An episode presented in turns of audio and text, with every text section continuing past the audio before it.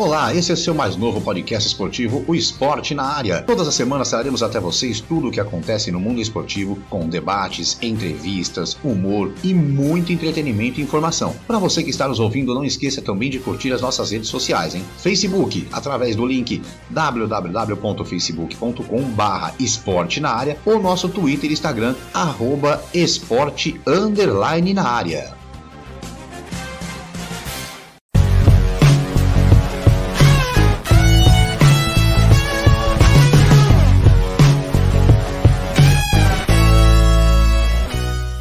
Boa noite a todos. Estamos chegando aí mais uma live, mais um é, coletiva na área para você. Eu sou Márcio Romão, seja muito bem-vindo, seja muito bem-vinda. Mais uma coletiva aí do esporte na área, né? Eu já estou aqui a posto, juntamente com os meus amigos Marcelo de Melo e com o meu amigo também, professor José Carlos Oliveira, grande Zé. A gente conhece ele, a gente tem um apelido, né, carinhoso, lá em Itanhaém, quem conhece sabe muito bem. Eu falei para ele que eu ia, eu vou ter que me segurar para chamar ele de professor José Carlos, que é Zé Lelé, não tem jeito. Pode ficar à vontade. Bom, vamos lá, primeiramente aí, bom dia, boa tarde, boa noite, Marcelão. Bom dia, boa tarde, boa noite, Márcio, José, prazer em, em conhecer. E vamos lá, vamos lá, mais um coletiva na área aí. Bom, é isso aí, dia, bom dia, boa, boa tarde, boa noite, noite, Zé. Bom dia, boa tarde, boa noite a todos, ao Márcio, ao Marcelo e a todos os ouvintes aí da coletiva na área. Estou muito honrado pelo convite e vou ajudar no fazer o meu melhor aí. É isso aí, o pessoal tá chegando aqui na live. Bom, lembrando que você que está acompanhando aí, você também pode acompanhar os nossos episódios nos maiores agregadores de podcast. Não se esqueça também de nos seguir lá no podcast, lá Spotify, Deezer, Google Podcast, enfim, todos os agregadores. A gente tam, também tá lá com todos os nossos episódios. Para você que está curtindo aqui a nossa live, também vai lá dar o seu like na nossa live, se inscreva no nosso canal. A gente aí chegando a 830 inscritos já, então é muito obrigado para você que nos acompanha.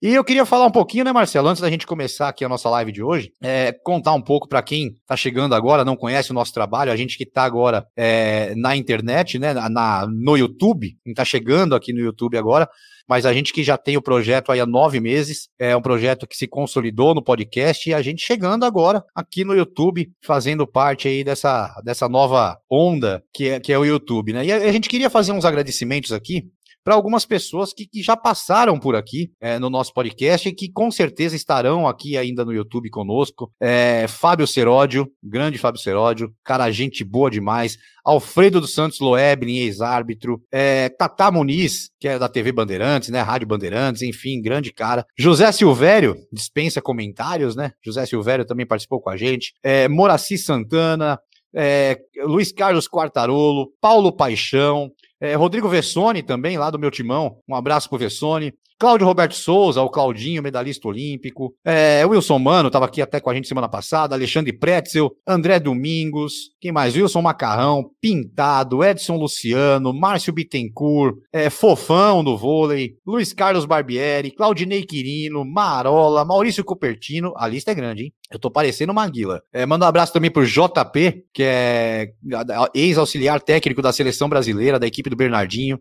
Zé Elias, Lucimar Moura, Fred Júnior, grande Fred Júnior também. Oscar Bernardi, Fernanda Venturini, Dante do vôlei, Marcelo Lima, lá da Energia é, 97 FM. É, quem mais? Bom, é, essa galera que já passou por aqui, para quem acompanha o nosso trabalho, né, Marcelão? É, a gente está aí há nove meses e seguindo firme nesse nosso propósito, né, Marcelo? Com certeza, Márcio. Conseguimos aí entrevistar grandes personalidades do esporte, do jornalismo, é, com, com um projeto assim, meio, como que eu posso dizer, naquela, vamos, vamos ver o que, que vai acontecer, e aí conseguiu o contato de um, conseguiu o contato de outro, quando a gente foi, foi vendo o tamanho que, que a gente estava ficando, né, pelo menos com as personalidades, pô, medalhistas olímpicos, tanto do vôlei quanto do atletismo, personalidades do esporte, campeões aí brasileiro, é, enfim, jornalistas mais consagrados aí do, do, do, esporte. Então, cara, a gente só tem que agradecer aí por, por todo esse prestígio que, que a gente começou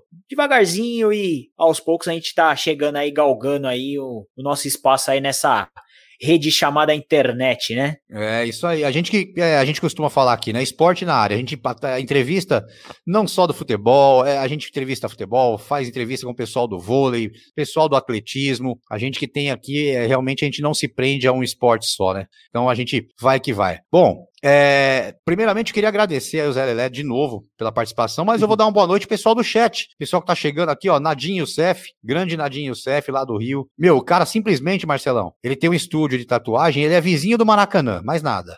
Só isso. A janela, a janela dele dá vista pro Maracanã. É uma vida, é uma vida assim, né? É, ele, tá com, ele tá com um ano de, de paz, né? Sem gritos de torcida, porque quando é. começa a gritar, ele deve ficar doido. É, na, ele, é, ele, o Nadim, é. o, o Nadim que, o Nadim que já foi, já foi gandula no Maracanã, ele é flamenguista, ele é flamenguista roxo. Mas ele já foi gandula no Maracanã e tudo. Um grande abraço pro Nadim. Mandar um abraço também pra Bisa Scott, ó, mamãe do Kleber, tá por aqui também, lá de Itanhaém, tá lá em Itanhaém, mas tá aqui curtindo. Mandar um abraço pro Aldo Grego, o Aldo que eh, eu participei esses dias de uma live, do pessoal também lá do Malvadão, RN, pessoal os flamenguistas lá, o Aldo tava lá, eu falei que, que a gente ia fazer entrevista hoje, ele falou que ia estar tá por aqui. Aldo, um abração para você. É, a Clau Assis também, falando aqui, ama vôlei, jogou muito tempo. É, ó, ainda tem, ainda brinca ainda de vôlei, rapaz do céu, hein? Quem mais tá por aqui? Vamos ver aqui o nosso chat. Vai lá, diretor, ajuda aí. É, o Anderson, ô, oh, grande Anderson, rapaz. Anderson que é, é, é, irmão, é meu irmão mesmo de, de vida aí. É, é, falta atleta do judô. Ele tá falando isso aí de atleta do judô. Deixa eu explicar a situação. É porque é, o filho dele e a filha dele são lutadores, são lutadores de judô, inclusive de, de, de seleção e tudo mais. Então a gente vai trazer, Legal. viu, Anderson? Eu vou, eu vou falar com você aí para trazer aí o pessoal de a, a, Lara que, a Lara que tá em Curitiba agora treinando o judô, a gente vai trazer o pessoal do judô aqui também. Um abração Boa. pro Anderson. Pascoal Grisoli, aí ó, Pascoal, grande Pascoal, participou com a gente aqui também já. Funcionou, né, Pascoal? Grande Pascoal, Pascoal show. Pascoal tá falando que funcionou porque eu mando 10 links por ele por dia. Ó, oh, não esqueça, não esqueça, não esqueça. Então, e ele sabe que é chumbo trocado. É chumbo é, trocado. Eu assisto. É, é, eu assisto as dele e tem que assistir as minhas também, não é assim que é funciona lógico. também, né? Me ajuda a te ajudar, né? É, pois é. O, o Anderson colocando aqui que foi campeão, campeão paulista, o Caleb foi campeão paulista de, de judô também, então é, é família do, do judô. Legal. É, o pessoal lá. Marcelinho lá do Canadá, ó, tá aqui de novo, grande Marcelo Moraes. Olha, olha, levantou muita bola pro Márcio cortar. Fazíamos uma, uma China famosa. É verdade, a gente, nossa jogadinha da China ali era, era boa, rapaz.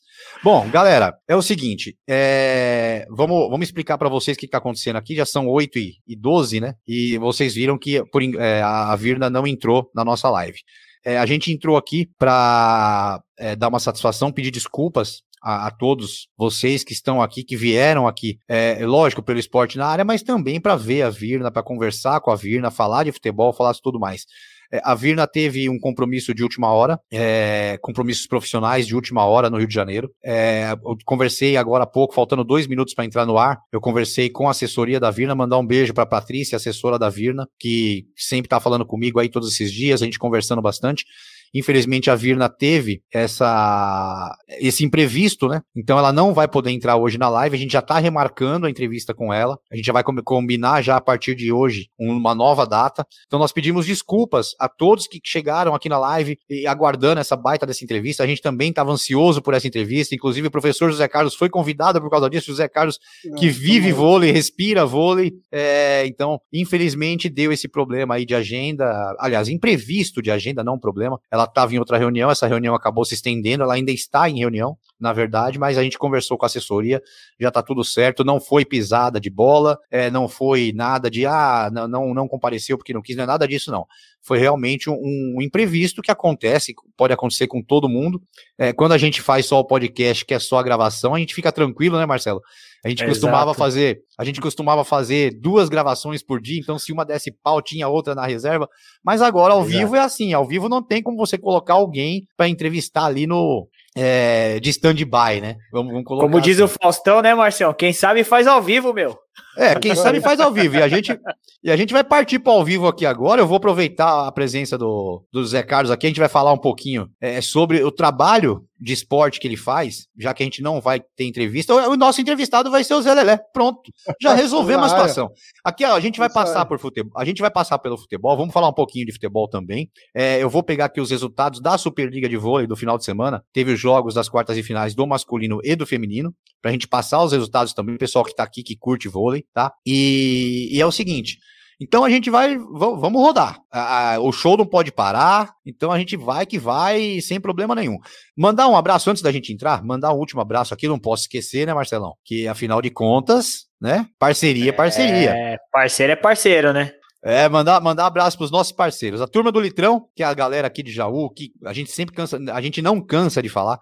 É um pessoal que se juntou aí no começo lá para tomar uma gelada, bater um papo, mas depois virou um trabalho sério, um trabalho de ação social. Eles que fazem campanhas de doação de alimento, doação de sangue, é, doação de medula, eles fazem campanha do agasalho. Então é uma galera bem legal e, e eles estão aí. Agora, quem sabe, vocês que são de fora da cidade de Jaú, vocês possam também, de repente, montar a turma do Litrão aí na cidade de vocês. Lembrando a todos, sempre, quando a gente chegar a mil inscritos, a gente vai sortear essa caneca, que na verdade, Marcelo, eu acabei não mostrando outra vez. Essa caneca aqui, ela é dois em um, porque ela pode hum. ser uma hum. caneca, ou se você preferir, ela pode ser um porta-lata, rapaz. Ô, louco!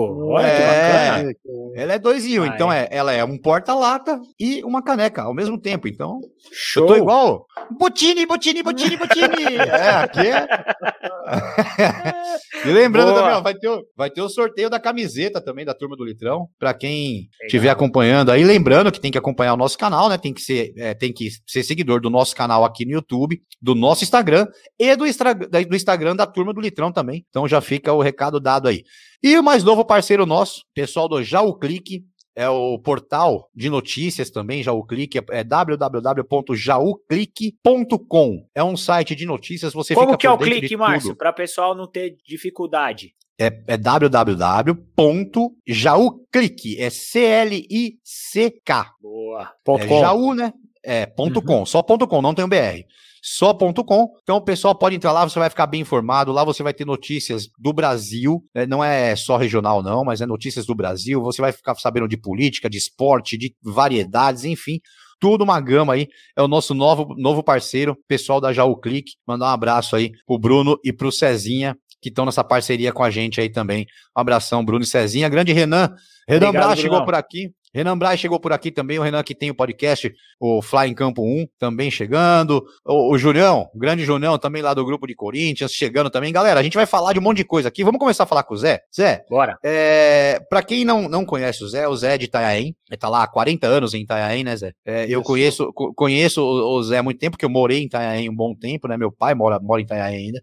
E o Zé que faz um grande trabalho com o esporte. O Zé que foi um dos maiores incentivadores que o esporte já teve em Itanhaém. É, não só no vôlei, mas no basquete. É, inclusive biribol, né, Zé? Isso. O biribol apareceu aqui também graças ao meu trabalho. Tinha um quem que pediu que... para falar de biribol aí, ô Zé? Ó. Olha, não sei, mas eu sei que eu sou apaixonado pelo biribol. Kleber. E, ah, é, o Clebão. O Clebão jogou, aprendeu comigo. Todos é. eles. Aqui em Itaém todo mundo aprendeu comigo. Legal. E aí jogava numa piscina curtinha, fechada, tudo errado, né? A, a rede caída, eles batiam a mão na rede, saía todo mundo machucado. Aí eu, eu vim, eu já jogava nos jogos regionais e abertos, ensinei, fiz uma piscina no clube, fiz, olha, eu faço a piscina, aí juntei uma galera, uns empresários, eu mesmo ajudei financeiramente, e fizemos a piscina oficial, e depois que a piscina ficou pronta, 10 anos atrás, isso, é, nós já ganhamos sete medalhas de ouro, duas de prata e cinco de bronze, tudo de jogos regionais e abertos. E Campeonato Paulista, que só teve um até hoje, nós somos vice-campeão. Então ficou o legado, né? Ficou assim a parte de ter realizado um sonho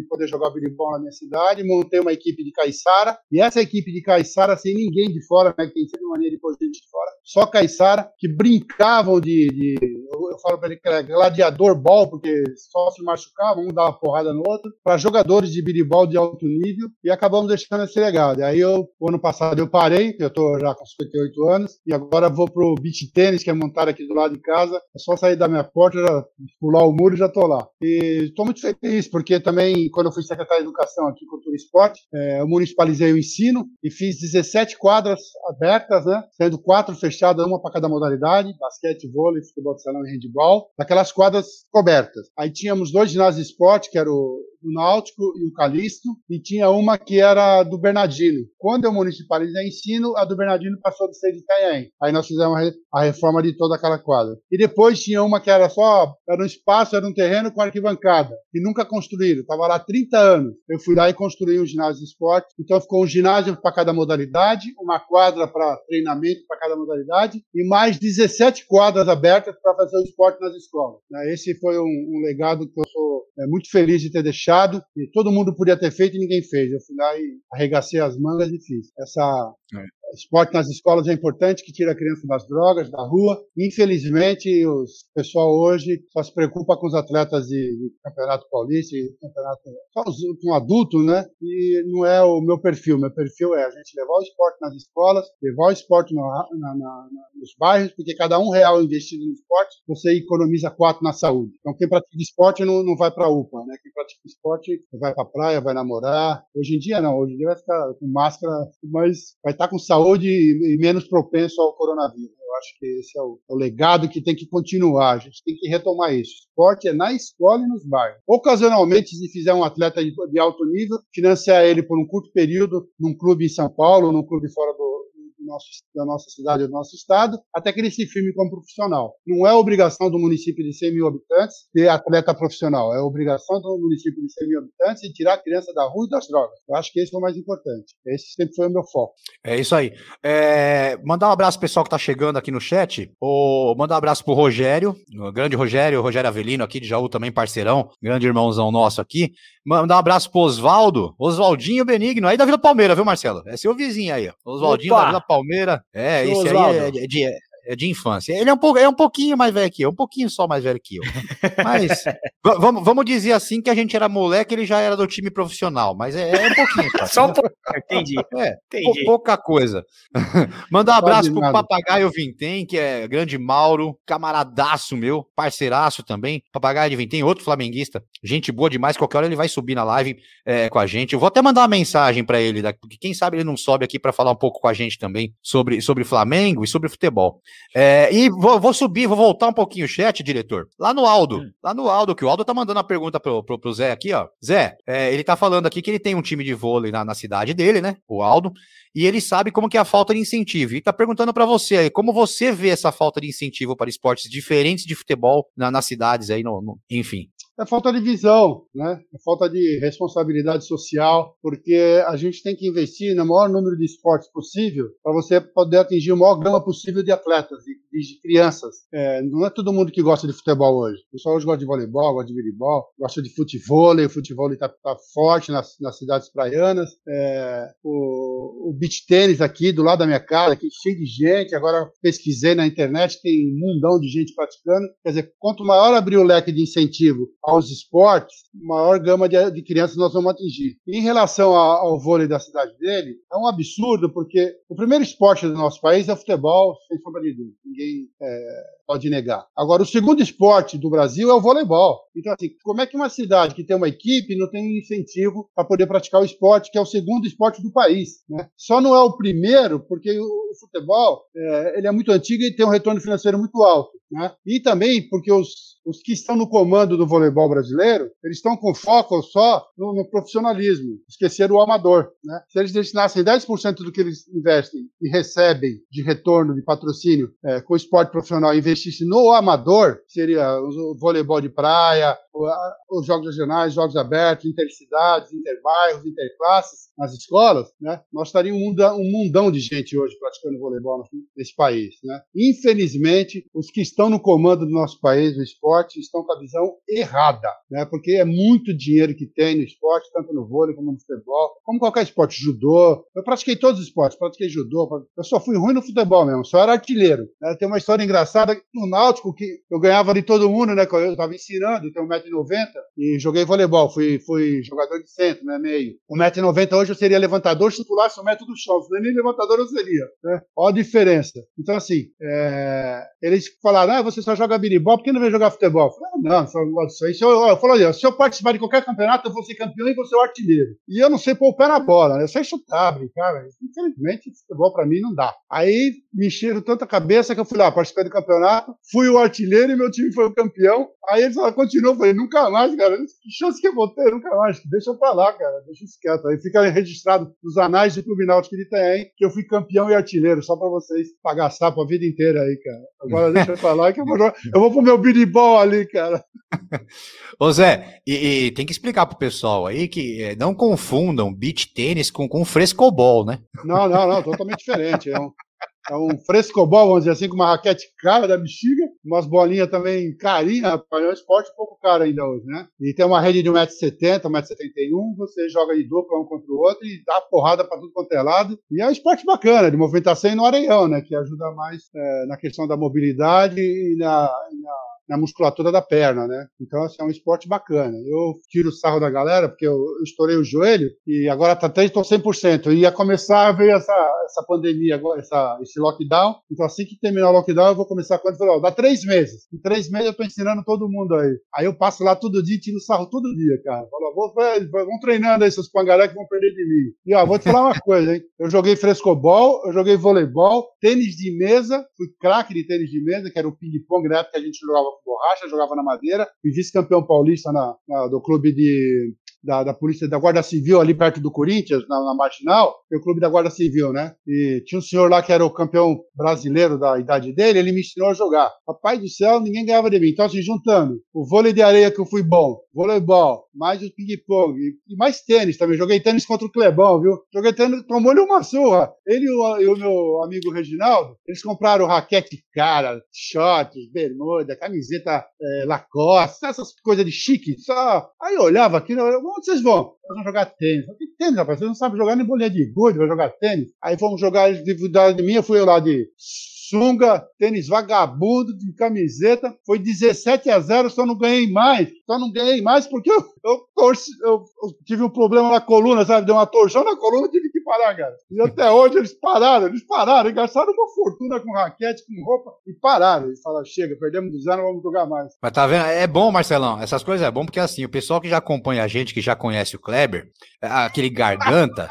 O Zé, o, Zé tá, o, Zé tá aqui para me, me ajudar, para falar a verdade. Que o Kleber, o Kleber fala que foi craque no futebol, craque no biribol, craque no não sei aonde. Isso, olha, isso é um enganador de primeira, rapaz, não é não, Zé? Oi, isso aí é só gogó, rapaz. Ó, futebol ele foi bom, isso aí eu não posso negar. No biribol ele foi o quarto, quinto cara do time, vai. Ele sempre estava entre o titular e o primeiro reserva. E ele, pelo tamanho dele, pelo porte dele, pela barriguinha que ele tem saliente, realmente ele foi um bom... Ele foi, ele foi... Você tá sendo bom, você tá sendo bonzinho, barriguinha saliente, você tá sendo bonzinho, né? É, ele foi um bom jogador, sim, de Beribal. Foi um bom jogador. É, ele, eu, Marcelo, é, foi um trio assim que ficou raiz aqui em Itanhaém. E o resto veio tudo depois da gente. E fizemos um grande timão, ganhamos todas as medalhas aqui. E assim que eu tô, eu tô fazendo o projeto do Acervo Municipal de Esporte, assim que eu tiver o projeto pronto e for inaugurar, eu vou doar todas as medalhas para esse acervo, que eu acho que tem que ficar com eles. São medalhas lindas que nós conquistamos em Jogos Abertos, Jogos Regionais e Campeonato Paulista e que não vai ficar comigo, né? Eu estou com 58 anos, expectativa da vida do brasileiro é 80, e chega em 90, vai, mas é, já ficou muito tempo comigo. Eu vou doar para o meu município, que é o município que eu amo de paixão, e vou deixar lá no acervo municipal de esporte. Eu acho que é importante a gente deixar o legado para mostrar para as crianças que todo mundo pode chegar lá, até Itanhaém, mesmo sendo uma cidade pequena do litoral sul paulista, você pode deixar um legado do esporte para todos. É verdade. É, vamos lá, diretor? Bora, bora, vamos lá. Olha, o Aldo mandou mais dizer... uma o Aldo mandou mais um, uma perguntinha para você aí, ó. Nossa equipe é independente da Secretaria de Esporte, mas mesmo o time da cidade não há incentivo. Tem três profissionais contratados para ensinar futebol e as outras modalidades são esquecidas. Que pena, né? É, eu nem gosto de ler isso, que eu fico tão chateado que é um absurdo. O rapaz aí duas vezes insistindo, quer dizer, ele é um apaixonado por, pelo, pelo esporte, pelo voleibol no, no caso dele, e a, o município ignora a existência de pessoas como ele, né? Pessoas como eles que vão deixar o legado, entendeu? A hora que montar é. o timinho, seja campeão ou não, vai ser um time de pessoas que vão amar aquilo que estão fazendo e vão trazer mais. Eu cheguei a dar treino para 300 crianças no Calixto, 300.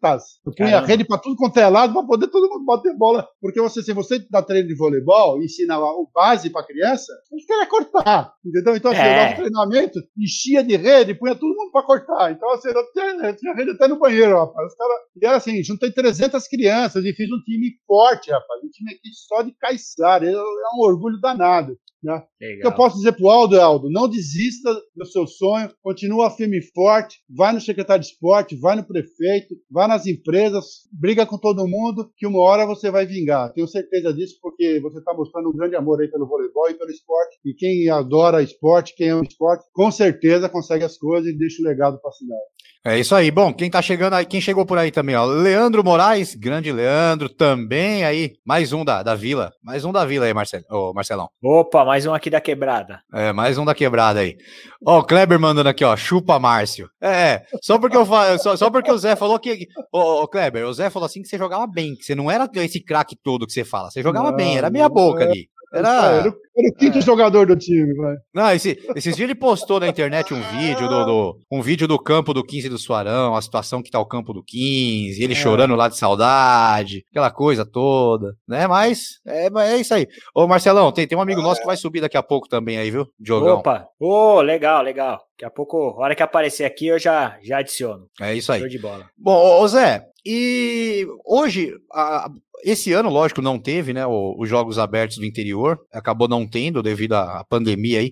E você sabe como está a situação? Se, tá, se vai ter esse ano, se não vai, se decidiram alguma coisa? Não, não vai ter, não é aconselhável, porque é, além da, da, aglomeração, né, que um time, tá dois times jogando e dois esperando, e, e as namoradas e os amigos e tal, a questão da aproximação das pessoas, né, que eles não vão ficar é, com dois metros de distância, eles não vão usar máscara, e a hora que estiver vendo vai a máscara, daqui a pouco eles vão sair. E o problema é o ir e vir. É o mesmo problema de ter, vai, vai ter aula. Não vai ter aula. Enquanto não vacinar todo mundo, não tem como ter aula. Eu sou professor de formação, né? Eu tenho 20 anos de aula do Estado e estou há 40 na prefeitura como diretor de escola, e agora eu assumi a Pinacoteca aqui, que eu sou colecionador de obra de arte, né? É, não vai ter. Não tem como fazer com isso. O ir e vir, o ônibus, o trem, não tem como. A, a, vai, aí, o que acontece? Vai juntar 5 mil atletas, vai ter 5 mil pessoas com coronavírus, vai passar para 5 mil pais, 5 mil mães, 5 mil namoradas, aí essa coisa vai explodir, entendeu? Então, assim, não tem como, não deveria, assim como não deveria ter tido eleição, assim como não deveria ter tido carnaval, quer dizer, a irresponsabilidade, então eu sempre digo, a irresponsabilidade de quem está no poder é que gerou essa pandemia danada que está o Brasil hoje, porque ela vinha achatada, ela vinha tranquilo, até que inventaram da eleição. Teve três meses de pré-campanha, aí alteraram a data, mais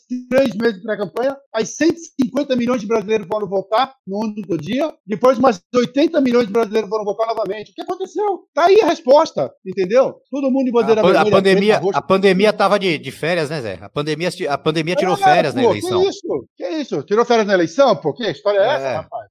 Pô, é, foi irresponsabilidade. Ah, vai ter futebol? Não vai ter futebol, rapaz. O cara da, da, da, da Federação Paulista lá, pelo amor de Deus, pô, que isso? A não ser que seja que nem a NBA. Todo mundo pega todos os clubes, põe tudo num lugar só, numa bolha, entendeu? Na cidade universitária, enfim, sei lá, coloca num lugar onde tenha dois, três, quatro campos de futebol. Acho difícil ter isso no Brasil, mas se tiver, coloca lá, entendeu? Testa todo mundo, espera os 15 dias, todo mundo, né? Ah, jogador, comissão técnica, ah, o pessoal da, da, da televisão, os repórteres, bom, tá todo mundo testado, vamos jogar. Agora, tem dinheiro para isso? O futebol tem, agora eles não querem fazer, eles querem só ter lucro, isso não tá certo, entendeu? Eu acho que assim, é, são dois anos é, que nós estamos aprendendo a lidar com a pandemia, ela está deixando um legado para que nós, brasileiros, que não estamos acostumados, por exemplo, a guardar dinheiro, nós ganhamos e gastamos, né? O brasileiro é assim, ele é, pô, eu tô com dinheiro no bolso, vou gastar, vou sair, vou pra balada, vou comprar um presente pra mãe, pra namorada. Aprendeu o seguinte, cara, dois anos de uma dificuldade danada, então assim, você tem que se programar para dois anos de problema. Então, junta o dinheirinho para dois anos, quanto que eu gasto por mês? Mil reais, dois mil, dois mil? Multiplica por 24 meses e guarda esse dinheirinho.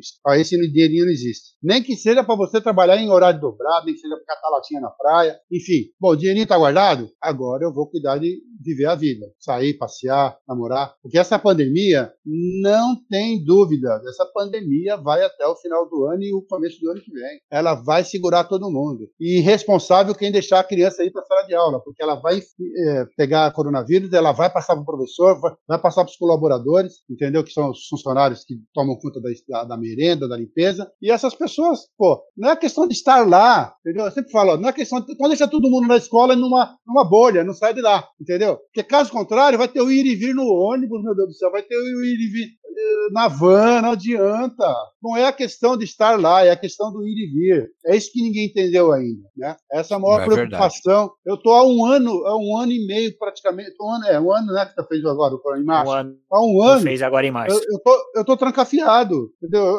Graças a Deus que eu faço projeto, então. Eu também. A minha área, eu também, a minha área é computador, é 8 horas dentro do computador, às vezes 10, às vezes 12, porque não tem o que fazer. E levar meu cachorrinho só para passear, entendeu? Que já tá famoso aí no mundo inteiro, né? Meu bacezinho, para passear. Por que horas que eu vou? Eu vou 7 horas da manhã, 6 horas, 5 horas, a hora que o sol tá nascendo, para que não tenha ninguém na rua. Né? E vou de máscara, vou, vou com a máscara é, N95 com a outra por cima, né? E vou na calçada onde não tá ninguém. E à tarde eu volto, eu vou na calçada, eu vou no meio da praia, lá no fim do mundo, onde ninguém chega perto de mim. Porque todo mundo me conhece, quer falar um oi. Não adianta, né? A gente tem que se é, prevenir. Bem cuidar da é bem, é bem complicado.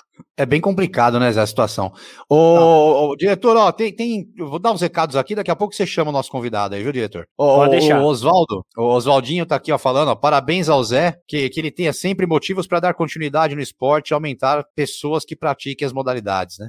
A Clau Assis também falando, ó, que em Jataí, ela que é de Jataí, Goiás, é, tinha o Jaque com iniciantes em várias modalidades, é massa pra caramba, mas com a pandemia fechou. Triste demais, aqui não se tem muito incentivo para o esporte. E todas as cidades têm dinheiro voltado para isso, mas ninguém vai atrás e não se interessa. Então tá aí a Clau, lá de Jataí, dando recado é. também. Quem tá por aqui, ó, Tiagão, Tiago dos Santos. Tiago que é da turma do Litrão, nosso parceiro, a turma do Litrão aí.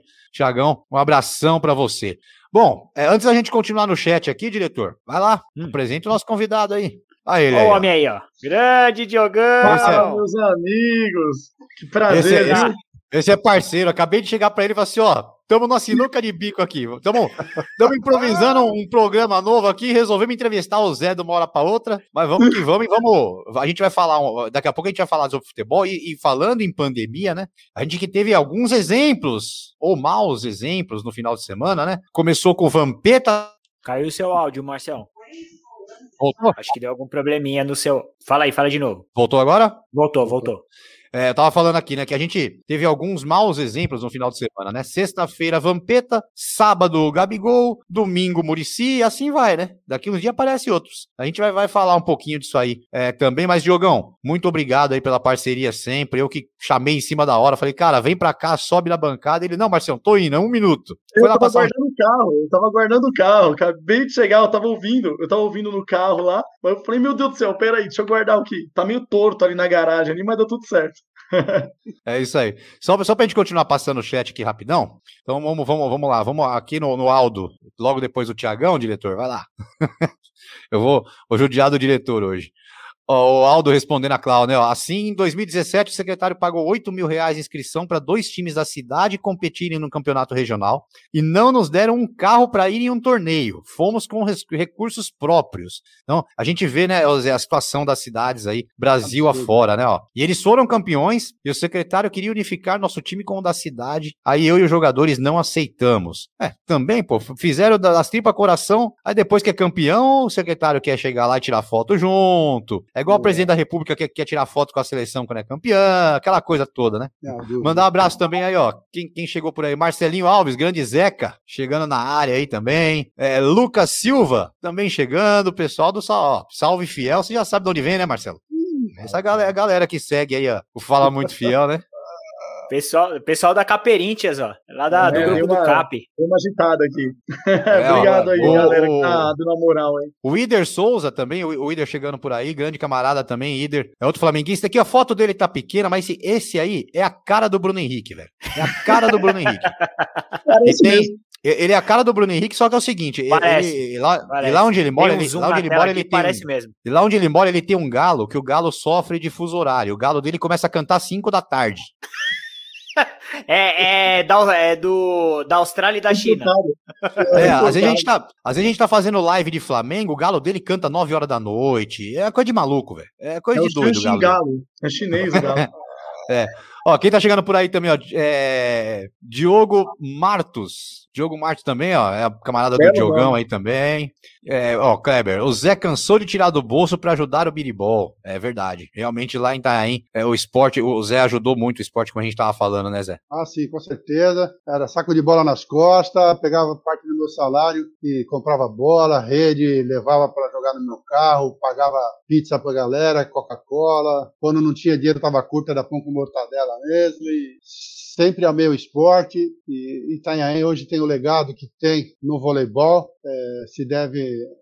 a, minha pessoa, sem, sem, modéstia nenhuma, isso aí é bobagem, né? É, com humildade sim, mas modéstia não, porque a gente fez, entendeu? A gente punha do bolso, hoje em dia eles não colocam real nenhum, mas nem tem um técnico hoje em dia que tira dinheiro do bolso, pega o próprio carro para levar o time para jogar. Cansei de fazer isso, entendeu? Cansei, foi a vida inteira eu fiz isso. Inclusive agora, depois de velho, com a equipe de velhos, velho, tudo trabalhador, ganhando bem, e a hora que vai dar 10 reais cada um, rapaz, Ih, rapaz eu nem perco meu tempo. É custar 50 reais, vai custar 100, custa 200, até o meu limite, eu sempre ajudei, e às vezes até é, tomei bronca da esposa, porque ultrapassava um pouco da, do, do, do, do, limite, né, cara? Do, do orçamento, né?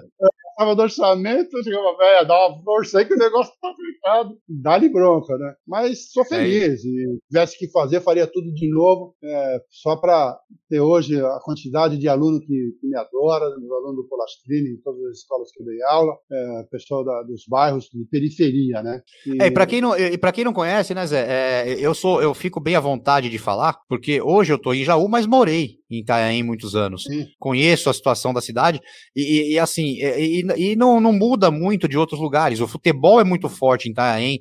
Itanhaém, para quem não sabe, tem uma liga de futebol muito forte, primeira divisão, segunda divisão. É, surgiram vários nomes, terceira divisão também. Surgiram vários nomes é, em Itanhaém, para quem, quem curte futebol. É, todo mundo conhece, lógico, o Beto Hora, né? Beto Hora todo mundo conhece de estar ainda ali da, da Fazendinha, né? Morava na, na, no bairro chamado Fazendinha.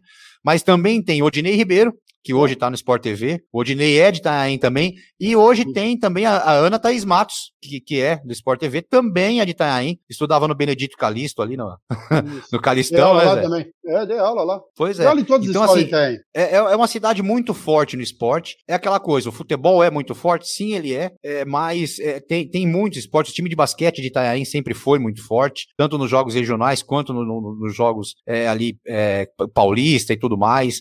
Itaém sempre teve um, um, um, vôlei muito forte também, e isso graças ao, ao, trabalho que foi feito em paralelo por algumas pessoas, como, como o Zé. É, lógico, o Zé, quando teve na prefeitura, pôde ajudar um pouco mais, com certeza. Ele, graças a ele, Itaém hoje tem dois ginásios fechados para esporte, e, e, e, o Zé é um dos caras que conseguiram isso. Então a gente sabe muito bem o esforço que é o esporte nessas cidades menores, né, Zé? Embora Itaém seja uma grande cidade, embora Itaém seja a maior cidade é, é do litoral de São Paulo, é uma cidade que faz divisa com a capital de São Paulo, mas é uma cidade de estrutura um pouco menor, lógico, do que Santos, por exemplo.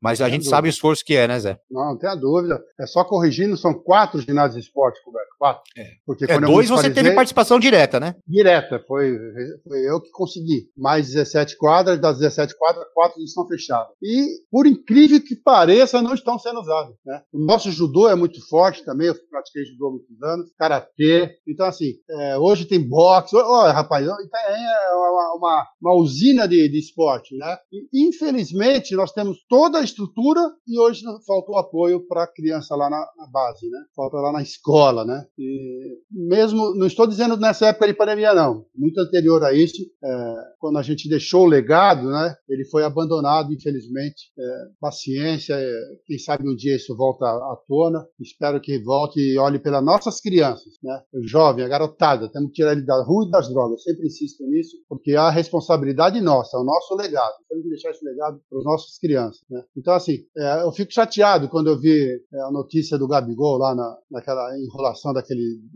na Vila Olímpia, né? Eu morei ali um ano e Pô, ele é ídolo, caramba. Ele é um cara sensacional, um jogador extraordinário. Um dia antes de madrugada tá numa balada, pô, em um lugar proibido, tomaram lá uma multa gigantesca, milionária, que não pode, um, um cassino, pô, uma coisa que é proibida. Eu sou contra, sou a favor de cassino, porque o cassino poderia estar ajudando as Forças Armadas, a polícia, a civil, militar e o esporte né? Cassino, não sei por que é proibido num país que precisa de recursos. E o cassino gera bilhões de reais em impostos e bilhões de reais em patrocínio. Então vai entender a cabeça dos nossos governantes, né, da Câmara Federal e Senado. Vai entender, rapaz, como é que é isso? O Congresso Nacional hoje é, existe continua... até um estudo, né, Zé, que o auxílio emergencial ele seria praticamente o dobro se esse tipo de se o cassino fosse algo legalizado no Brasil por conta do tamanho do investimento. Nem precisaria, porque é, é, nem precisaria, porque gera tanto emprego um cassino, diretos e indiretos, que é, essa questão da, da, da, da contribuição mensal aí às pessoas que precisam, o auxílio emergencial, nem seria necessário. Estaria todo mundo empregado, entendeu? Então, assim, é um absurdo essas coisas. A gente olha, fica olhando e fala, Aí, porra, se no, no, maior país do mundo, que é os Estados Unidos, tem cassino em qualquer cidadezinha, qualquer cidadezinha, qualquer biboca, qualquer. Você pega uma trilha no meio do mar, sai numa cidade, tem cassino. Cassino e Sim. McDonald's, né? Então, assim, o que, que, que, é isso, rapaz? Né? Que história é essa? Né? Então, assim, vai, não consigo, essas coisas na minha cabeça não entram. O esporte poderia estar com muito mais recursos, o esporte sem ser o futebol, que já tenderam a perder de vista, né? Só não tem mais por irresponsabilidade de quem administra, né? E os interesses escusos, e a gente fica olhando e fala, caramba, pô, mas o Brasil precisa disso, do bingo, do, do, do cassino. Nós temos o Morro do Paranambuco aqui, que fazia um cassino de primeiro mundo ali, seria um dos mais lindos do país, entendeu? Então, assim, vai entender o que, que é que está por trás disso tudo, né? Teríamos que estar lá no Senado para dar uma olhada, com certeza iria descobrir. Né? Então, assim, então a gente tem que começar assim, a, deix a deixar a criançada mais empoderada, empoderada, mais correta, sabe? Mais cobrador, não reclamador. Hoje tá, tem muito reclamador, todo mundo reclama, reclama, reclama, reclama. A hora que aparece uma live de um senador falando, falando, ou do próprio prefeito da cidade, ou de uma Câmara Municipal, ninguém participa. Só fica um pessoal lá ignorante xingando, não adianta xingar. Você tem que ponderar as coisas. Fala, amigo, você está no caminho errado. Né? Que história é essa? Né? Olha, quando eu, quando eu fui secretário, uh, o, o, o dinheiro da educação de um ano, de um ano de educação, eram 20 milhões, 20 milhões por ano. A cidade arrecadava 60 milhões, 25% 15 milhões e mais 5 que a gente punha de gordura para de quando tivesse é, glosa, que se fala, né? O Tribunal de Contas vai lá falar, ah, isso aqui não é, do, não é da educação. É, eles têm sempre essa mania de glosar alguma coisa só para dizer que é, houve um erro de, de, de, de, gasto com recursos. Bom, enfim, hoje a educação de Itanhaém, hoje, com a municipalização, municipalização de ensino que eu fiz, enfrentei o PT na rua, sozinho, fui lá no meio dos petistas lá, que eram contra, hoje todo mundo a favor. Fui lá, peitei todo mundo, falei, vai ter, é unilateral e vamos fazer. E acabou porque é bom para o município, todo mundo vai poder cobrar e vai poder visualizar os gastos é, aqui no município, não no estado. O estado, o ser não é estadual nem federal, o ser é municipal, nós é município. Hoje, é, olha só, a prefeitura arrecadava por ano 60 milhões. A prefeitura toda, para todas as secretarias. Hoje, só para a educação, arrecada 150 milhões. Né? Aí na época, puta, rapaz, me xingaram e brigaram e falaram que eu era louco, que ia acabar com a educação. A maior, o maior IDH, o maior IDEB do, do a região Itanhaém. Está acima da média do Estado e acima da média do Brasil, que a educação evoluiu tanto através da supervisão, coordenação e cursos e capacitação para os professores, que hoje é uma das melhores educações do país. Né? Só que na época me xingavam. Aí, o ano passado, quando teve a discussão lá da continuidade do Fundeb, não sei se vocês acompanharam, todo mundo, ah, tem que ter, tem que ter. Senhores senadores, eu ficava olhando e dando risada. Né? Falei, pô, por que, que eu não estou agora, né? Eu ia fazer uma live e falar, meu, vocês me xingaram. Eu vi gente do PT, do PSOL, das esquerdas aí, me implorando para que fosse contínuo. E isso eu falei lá atrás. Eu falei, o Fundef, né, que na época era Fundef, ele tem que ser contínuo pro resto da vida, e cada vez crescente, 2%, 3%, 4%, 5%, e aumentar isso até uns 35% para investir na educação. Né? E me chamavam de louco. Não era louco, eu era visionário, é diferente. E você faz né? o crescimento progressivo, né? Você, você garante o crescimento né, da educação dessa forma, né? Ah, e, e, e outra coisa, obrigatório e, outra... e contínuo e progressivo. E, outra coisa, né? Falando de esporte, quando o Zé tava falando aí de, é, sobre cassinos e tudo mais. O problema também é o brasileiro, né? Porque a gente sabe que o brasileiro ele dá jeitinho para tudo. Na época que foi liberado o bingo, por exemplo, que primeiro montaram aquele, aquele bingo das Olimpíadas. O governo montou um bingo das Olimpíadas, que era uma beleza. Eu fui, eu, eu fui tocar em escola de samba para entregar prêmio do bingo das Olimpíadas. Você tem uma ideia como eu tô velho. Já, na época do bingo das Olimpíadas eu já tocava em escola de samba. E, e, depois, aí surgiu aquela história do vamos montar bingo para o bingo ajudar as entidades esportivas. Criaram-se, cada esquina tinha uma ONG, cada esquina tinha uma ONG ali falando que, que era pro esporte, e cada dono de ONG era dono de um bingo diferente. Então o brasileiro também gosta de desviar o assunto e desviar a verba, né? Jamais a gente vai ver no Brasil aí, uma, infelizmente, é muito difícil a gente ver no Brasil um trabalho sério, voltado para o esporte, né? ou seja ele com, com cassinos, ou seja ele com, com loteria federal, ou seja ele. A loteria esportiva, que, que o nome fala loteria esportiva, ela dá mais dinheiro para outras áreas do que para o esporte. Quer dizer, então é, é, é, complicado, não devia nem chamar loteria esportiva, é, devia ter outro nome. Bom, mas vamos, vamos dar outra passada no chat aqui. Diretor, eu vou ajudar o diretor agora, vamos de baixo para cima. Quer ficar mais fácil, diretor. Senão, senão eu quero perder o diretor aqui. Ele vai ter que ficar caçando assunto. É, a Clau Assis aqui, ó, falando, né, que, que há quem diga que uma pandemia de 5 a 10 anos.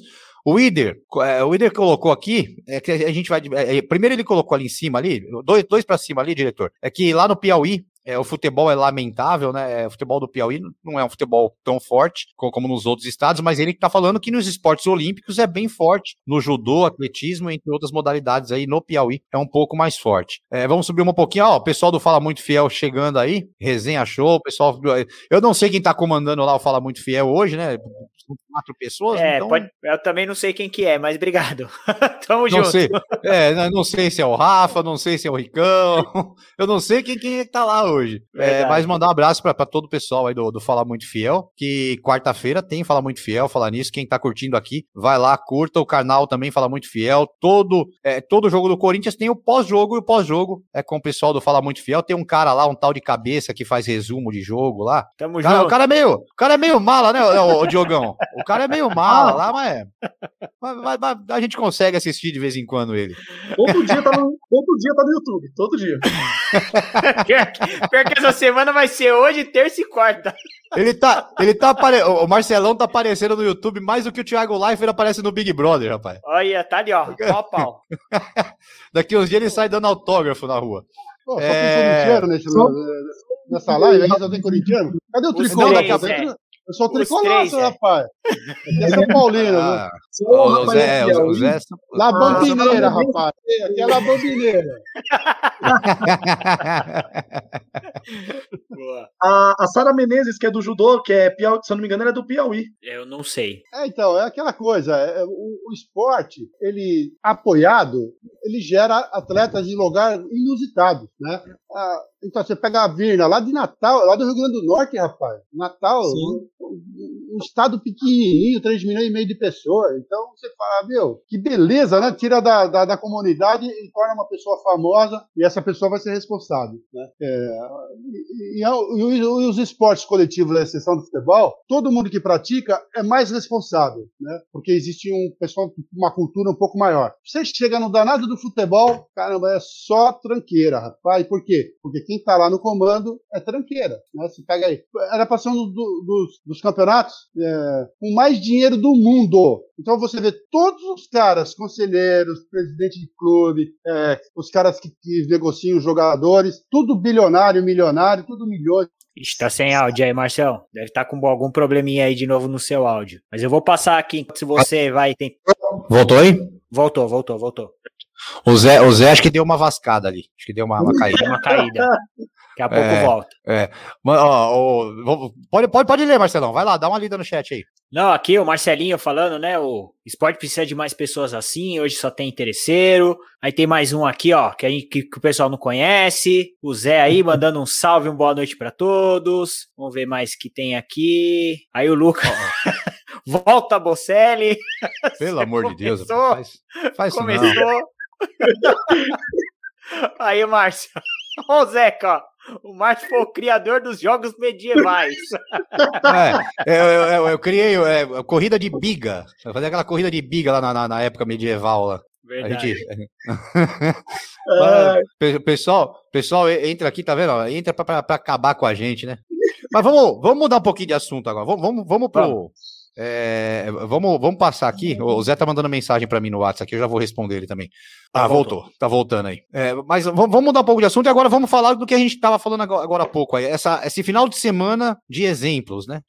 começando pelo. É, volta a falar, começando pelo Vampeta, que foi fazer um jogo lá na Bahia para 200 pessoas, como se fosse uma coisa super normal. Aí vem o senhor Gabigol e vai para um cassino, vem falar para mim que foi jantar. Legal, foi jantar sim, tá bom. Acredito nele em Coelhinho da Páscoa e Papai Noel. E dá entrevista depois, pior não é isso, pior é que ele deu entrevista pra Globo, né? E, e na entrevista ele teve a cara de pau de virar fala assim: eu, não, eu não furei o, o protocolo. Não. O que, que ele tava fazendo ali? Não, não. Tá E no aí, meio de con- bufuca e não furou. Pois é, e pra completar hoje, e já fala, já que, o- já que o Zé São Paulino falou que vamos falar de São Paulo agora, né? E pra completar hoje apareceu o vídeo aí do, do, do Murici Ramalho na Bom, praia, é, na praia na, na Riviera, né? Lá em Bertioga. Ele tava ontem na praia e a polícia municipal chegou lá pedindo pra sair e tudo. E ele discutindo. E o que eu achei engraçado foi assim, o Murici discutindo que, ah, não, É. mas estavam, falaram que era a partir de amanhã, não a partir de hoje. É, no meu celular, tá aqui meu celular, a notícia é que a praia tá bloqueada a partir de amanhã, não é hoje. E, e- e ele não sabia que precisava usar máscara? É, a questão, a questão assim, é, realmente algumas medidas acabaram. ah, Vamos, vamos, vamos do final para pro, pro começo, né? Então, as medidas do que, que as, o litoral, né? Principalmente por conta que o pessoal acaba descendo no final de semana. Então eles tomaram algumas medidas, algumas praias acabaram antecipando a, a fase emergencial e Bertioga foi uma delas. Então o Murici, quando ele reclamou de que ah, ia começar amanhã, só que, pô, eu que tô em São Paulo, vi que ia ter a informa que, que teve a informação aqui de São Paulo, eu fiquei sabendo que a praia ia fechar a partir da meia-noite de sábado, como ele que mora lá não sabe. Então, desculpa, Murici, nessa você mandou mal. E segundo, tudo bem, você pode ter se enganado, mas cadê sua máscara? Cadê você ali, ó, cumprindo os protocolos? Tudo bem, tava sozinho, não tem ninguém em volta, mas tem que carregar a máscara. A hora que vai falar com alguém, põe a máscara. Então, assim, acaba pecando um pouco nesse sentido. Mas fala um pouco aí, Diogão. A gente falou pra caramba aí, fala um pouquinho agora. Vamos lá. É, o, o que eu. Quer falar, Márcio? Tá sem áudio. É que eu tava no, no celular aqui, eu- às vezes eu desligo porque eu tava no áudio, Ah. no, no WhatsApp. É, só antes de você falar, desculpa te cortar rapidinho. É, o, Zé teve, o Zé teve um problema realmente de conexão e aí ele acabou, acabou me ligando. Por isso que eu tava, eu tava co- com o celular aqui embaixo, mas tava com o telefone.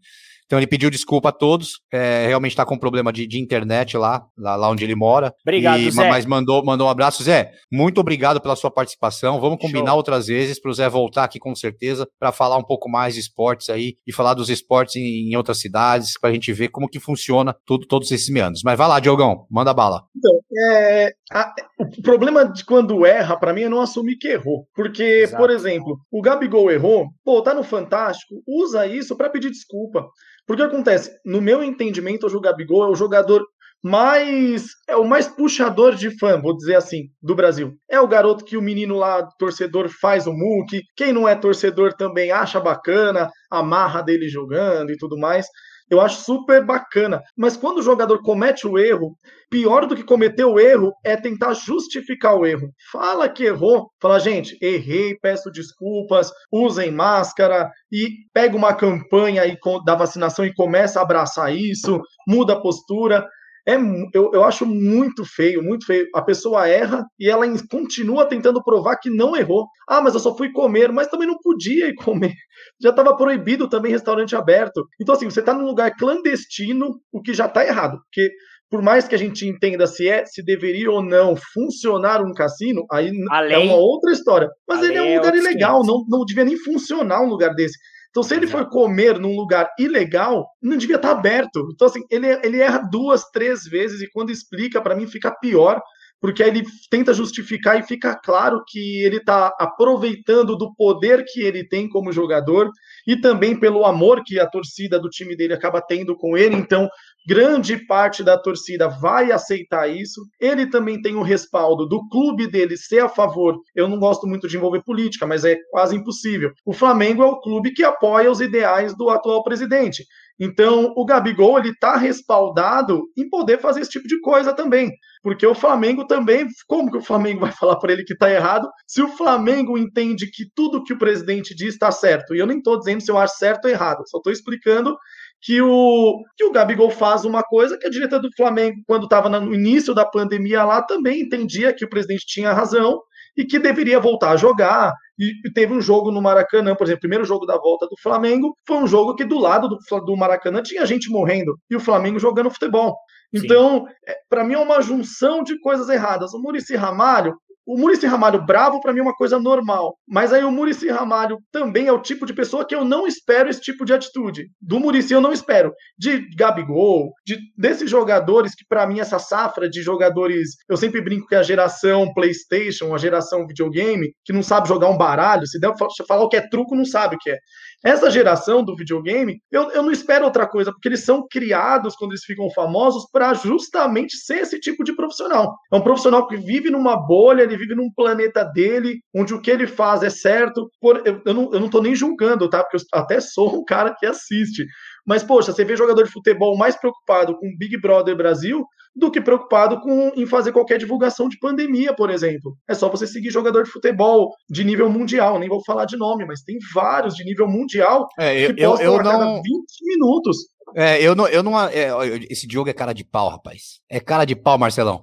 Outro dia era uma e meia da manhã, ele tava tweetando sobre Big Brother, rapaz. Vem falar pra mim que, que eu falei, eu assisto. Mas ah, se tá. eu fosse uma pessoa de relevância. É porque assim, uma coisa é ser o Diogo, outra coisa é ser o Gabigol, né? Eu não tenho fã.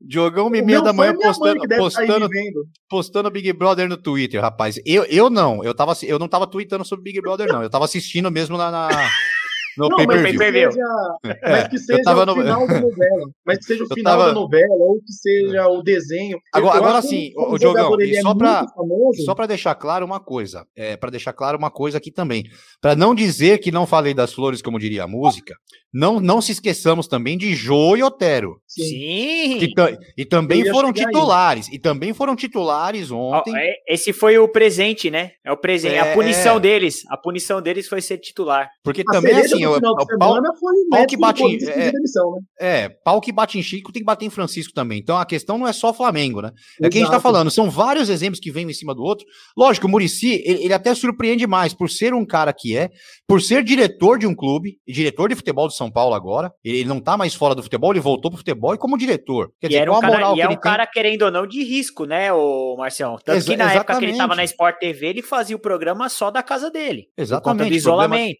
Problema, problema, de saúde tudo, né? Então, uhum. é, é, bem é complicada a situação. Meu de, o meu ponto de vista, Márcio, é que, por exemplo, eu quando era, quando era mais novo, por exemplo, vai em 2005, o Tevez tinha o Tevez no Corinthians. Então eu jogava bola na rua, eu fazia a dança do Tevez.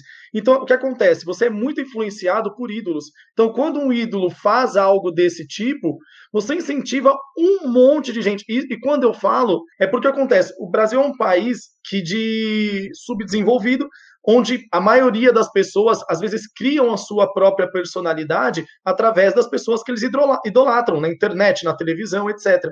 Então, eu acho um erro gravíssimo de um jogador que arrasta uma boa parte dessa, dessa galera e, e toma esse tipo de atitude e na televisão, em vez de pedir desculpa e falar, gente, eu errei, não façam isso, não foi certo, não, ele tenta se justificar aí todo mundo que gosta do Gabigol vai sair em defesa do Gabigol. Quando o Gabigol deveria falar, ou o Jô também deveria dar uma coletiva explicando, o Otero, ou pedindo desculpa, ou explicando. Não, mas eu, no meu entendimento, todo jogador de futebol ele tem pessoas que às vezes traçam a sua personalidade no corte de cabelo, no jeito de andar, na camisa, na roupa, nessas pessoas mais famosas. E para mim erra demais quando alguém desse tipo faz esse tipo de coisa, mesmo que ele ache que, mesmo que ele concorde com o posicionamento vai do presidente, mas eu acho que um ídolo ele tem que agir por um todo, ele não pode agir de acordo com as suas ideologias. Eu não, eu não achei bacana o Jô Otero, coisa, né, o, o Diogão, e ainda para prejudicar ainda mais o Gabigol, ele tinha feito uma postagem, não, não me recordo se foi um ou dois meses atrás, falando exatamente da pandemia, isolamento social, que as pessoas ficassem em casa, enfim, ele não, né? Vamos dizer, a assessoria de imprensa dele fez uma postagem super bonita, super conceitual, super bacana aí, querendo dá, dá o incentivo às pessoas, e aí ele vai e acaba sendo pego na curva ali, num, como você diz, num lugar clandestino, que a gente sabe que existe muito, mas ele é ilegal, não deixa de ser ilegal, e ainda quer, quer, vamos falar o português, quer meter o louco falando que foi jantar com 400, com 300 pessoas, e, enfim, onde o consumo era de 40 mil reais, conforme a gente leu aí por aí. É, uma coisa só que até coloquei aí, né? Pandemia, faltam exemplos no esporte? Cara, infelizmente falta. E a gente sabe que o esporte é quem, quem acaba levando os maiores exemplos, porque é a nossa cultura, é onde o brasileiro se sente representado muitas das vezes.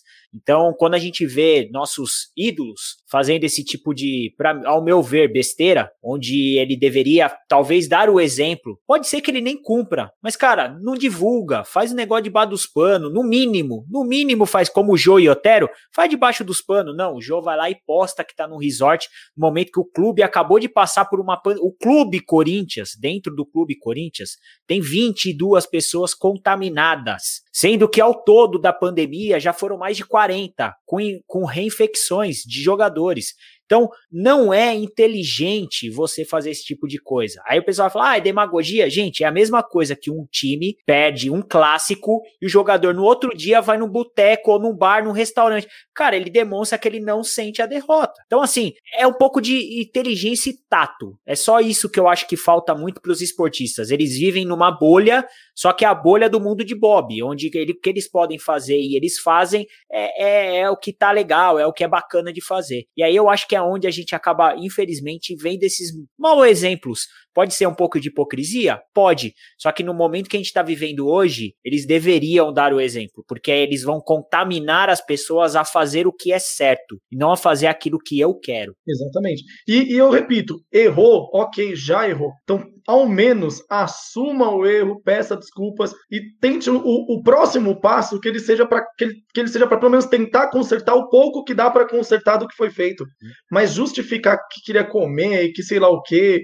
E quando vai para essa linha, para mim é, a pessoa está reafirmando que acha que tem o direito de ir num lugar clandestino, num lugar que.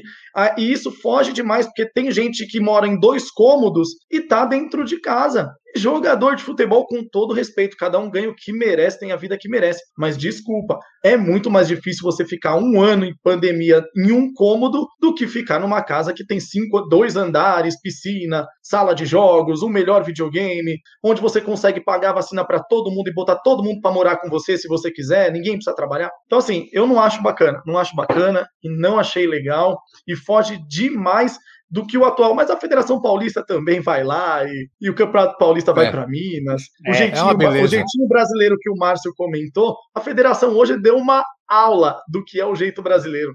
Que, aliás, é, aliás diga-se de passagem, para quem acompanha nossas redes sociais, é, é, a gente postou ontem, que já estava definido São, São, Bento e Palmeiras, a gente postou ontem no, no Facebook, a gente postou ontem no, no, Instagram, então não era novidade, isso aí já estava já tava quase que certo. O diretor, vamos jogar o chat aí? Enquanto o diretor Bora. acha onde ele parou, onde ele parou da última vez, é, vou novamente aí lembrar vocês, vocês que estão chegando aí pela primeira vez pelo, no canal, não se esqueçam, se inscreva no canal, dá lá o like, o curtir também lá, né? Aquele joinha maneiro pra gente lá, ajuda bastante. Lembrando aí, a gente tá com 830 inscritos. Começamos a live com 830, agora não, eu preciso dar uma olhada quanto tá. Mas a é chegando a atualização, mil... já te fala agora. Já fala aí, que tem que aumentar. Tinha 830 no começo, o pessoal tá 8, chegando. 834. Conseguimos é isso aí, bom. Aí. Vamos lá, vai, vai crescer aos poucos, ah, chegando a mil, lembrando, ó, chegando a mil, a minha, minha hora Botini agora. Vamos lá, Botini, Botini, Botini. Chegando a mil, temos aqui, ó, esta linda caneca, que ela não é só uma linda caneca, ela também é um porta-latas. Ela é dois em um, Botini! Aê! Então a gente vai ter esse sorteio, esse sorteio aí, se chegar a mil seguidores, a camiseta também da Turma do Litrão, mandando abraço pro pessoal da Turma do Litrão, nosso, nosso apoiador aqui no canal, a galera da Turma do Litrão, você que é de fora de Jaú, monte também a sua Turma do Litrão na sua cidade. Vai no Instagram da Turma do Litrão, é fácil, é Turma do Litrão, o Instagram deles. É só ir lá, entre em contato com eles. Quem sabe você também faça essa turma do litrão aí na sua cidade. E lembrando, galera, não é só para tomar uma gelada, não. Eles começaram tomando uma gelada entre eles, mas hoje tem muitas ações, tem campanha de doação de sangue, campanha do agasalho, campanha de doação de medula óssea, campanha de alimento, é um trabalho, virou realmente um trabalho social. Aqui em Jaú são mais de 200 pessoas que participam já desse grupo da Turma do Litrão. Então é um trabalho bem legal que eles fazem aí e fica a dica para vocês. E lembrando, para concorrer a caneca e a camiseta, tem que estar tá inscrito no Instagram do Esporte na Área, Instagram da Turma do Litrão também e aqui no nosso YouTube. E mandar um abraço também pessoal do Jaú Clique, começando hoje essa parceria com o pessoal do Jaú Clique, o portal Jaú Clique é www.jaúclique.com. É um site de notícias, aí você vai ficar por dentro do esporte, política, variedades, tudo, tudo mais aí É um site bem completo, mandar um abraço pessoal. Vamos lá no chat, diretor? Bora. Baixo pra cima, né? Pode ser. Marcelo, só mandar um abraço pro meu chefe aí, o Raí, que tá aí acompanhando, palmeirense. Mandar um abração pra ele aí. Ô, Rapaz, Raí, o nome do cara... caras aí, pô. Patrocina o nome do cara, aí, o, o, nome do cara é Raí, é chefe de um, de, um, de um, corintiano e ele é São Paulino. Esse aí que apareceu? É, é esse aí? É, é. Ele tá não bom. suporta o Flamengo. É, percebi. Deu pra perceber. Dá um abraço pra ele aí. Patrocina o, o canal, do... pô. É, o Raí. Boa! Raí, vem com a gente. Vem, vem, vem, com, vem, vem, com a gente que você passa de ano, Raí. Vai, vai na nossa. É, Vamos lá, diretor. faculdade, pô. Aí, ó. Passa de é ano. Aí. Mandar, mandar um abração então pro Raí. Raí Rodrigues aí. Ó, Urubu Mengo, outro camaradaço meu aí. Vocês sabem que o pessoal tira sarro de mim. Daqui a pouco vai chegar um, uma, uma parte do chat que o pessoal fala que eu sou o corintiano mais flamenguista do, do Brasil. Mandar um abração pro Urubu Mengo também, o pessoal que tem um canal do YouTube, Urubu Mengo. É, o Emerson Sheik vai sortear a caneca dele, pessoal. É sacanagem isso aí, né? É. Quem mais aqui, ó? Clauber. O grande Clauber, o grande Clauber. O professor de educação física mais gordo que eu conheço no Brasil. é, o povo fala que eu sou velho, eu não posso zoar ele. Ah, que isso, rapaz. É isso Manda aí. um abraço, ó, Marcelinho, ó, se, se, eu, se eu não ganhar essa caneca, carros vão pegar fogo. Olha só, e o Marcelinho bebe, hein? Quase Marcelinho, nada. Marcelinho bebe mais do que Maverick, rapaz. Esse aí te contar, viu? É, quem mais por aqui? Ah, Marcelinho, a gente já falou. Lucas Silva, mandar um abraço pro Lucas Silva também. Ó, professor Marcelo Reis, grande professor Marcelo Reis, tá lá em Salvador. É, ó, a camisa dele já fala, né? Pra que time ele torce, né? Mais um flamenguista aí, camaradaço também. Sou rubro-negro e vim prestigiar o Márcio, grande amigo, acompanhar essa resenha e também zoar o Márcio, que só apanha do Mengão. É, é, esses dias também é outro que veio me atazanar a vida no Twitter, uma hora da manhã, eu comecei a mandar um monte de símbolo do Corinthians com a foto do Cássio pra ele. Eles têm que agradecer. Tem que agradecer. Vai ficar devendo pra gente. É, e ele tá perguntando aqui se o Paulistão tá suspenso mesmo ou não. É, a gente já vai falar disso, então vamos entrar nessa linha aí. Professor, tá suspenso, mas não tá suspenso, entendeu? É mais ou menos assim que funciona aqui em São Paulo. É, o governador mandou parar, a federação quer continuar, fizeram uma reunião hoje com o governador, o governador já tirou dele da reta, mandou pro Ministério Público, Ministério Público que vai definir, mas enquanto nenhum se define, o que, que a federação faz? Manda jogo para Minas Gerais. Simples assim. Bora lá comer queijo. É, bora lá comer queijo. Comigo não morreu. Tranquilo. É, pois é. Tá bem assim a situação. Então, é, é bem, é bem complicado. E o Urubu Mengo, eu não vou soltar minha caneca, não. Ah, eu não vou soltar. Vem, vem com gracinha, não, rapaz. Mandar um abraço também, ó, Rafael Augusto, boa noite, Marção. Será que esse ano o Paulistão é do Corinthians? Eu já falo curto e grosso, não. Não. Mas vamos lá, vamos falar de Paulistão aí. O que, que, vocês acharam dessa reunião que teve hoje, reunião que vai ter amanhã? É, então, na verdade, o, o governo ele meio que tá passando o bastão, né? Ele meio que tá assim, ó, tô cumprindo o que o Ministério Público mandou de não ter esporte. Então eu só tô cumprindo. Você quer que tenha esporte? Então vai lá se entender com o Ministério Público que eu não vou me meter nessa história. Se os caras mandarem, eu... se eles autorizarem, eu autorizo. Se eles mandarem bloquear, eu vou bloquear. Já basta eu ter que cuidar da vida de um monte de gente que tá morrendo, de um monte de comércio aí que eu tô sendo obrigado a fechar. Não vou ficar me metendo nessa dividida de esporte. Então ele acabou terceirizando o problema aí pro Ministério Público. E aí, lógico, né? Aí o como os, os caras queriam, a federação queria falar com o Ministério Público hoje e não conseguiu, ah, então eu não vou adiar o jogo do Palmeiras, porque esse aí é uma rodada que está sendo reagendada, que o jogo que, né, tive que atrasar. Então eu vou jogar em Minas Gerais e vou pagar tudo o que eu posso, tá? Minas, você deixa eu jogar aí? Ah, pode vir, vir pra cá, uai. Vem aqui com meu pão de queijo, vamos jogar esse jogo aí, uai. E aí a gente tá nessa brincadeira aí, nessa palhaçada aqui, que a gente não sabe se vai ter Paulistão ou não. Para mim, não deveria ter nada, mas acho que vai acabar tudo em pizza e o campeonato vai acabar continuando. De novo, né? Olha a resposta que, que os órgãos que deveriam dar o exemplo dão à sociedade. É. Aí como como que o Estado, como que qualquer política pública vai funcionar quando o esporte mais popular do Brasil toma as atitudes mais impopulares do Brasil? Eu, eu achei, de verdade, para mim, mim foi uma piada de mau gosto.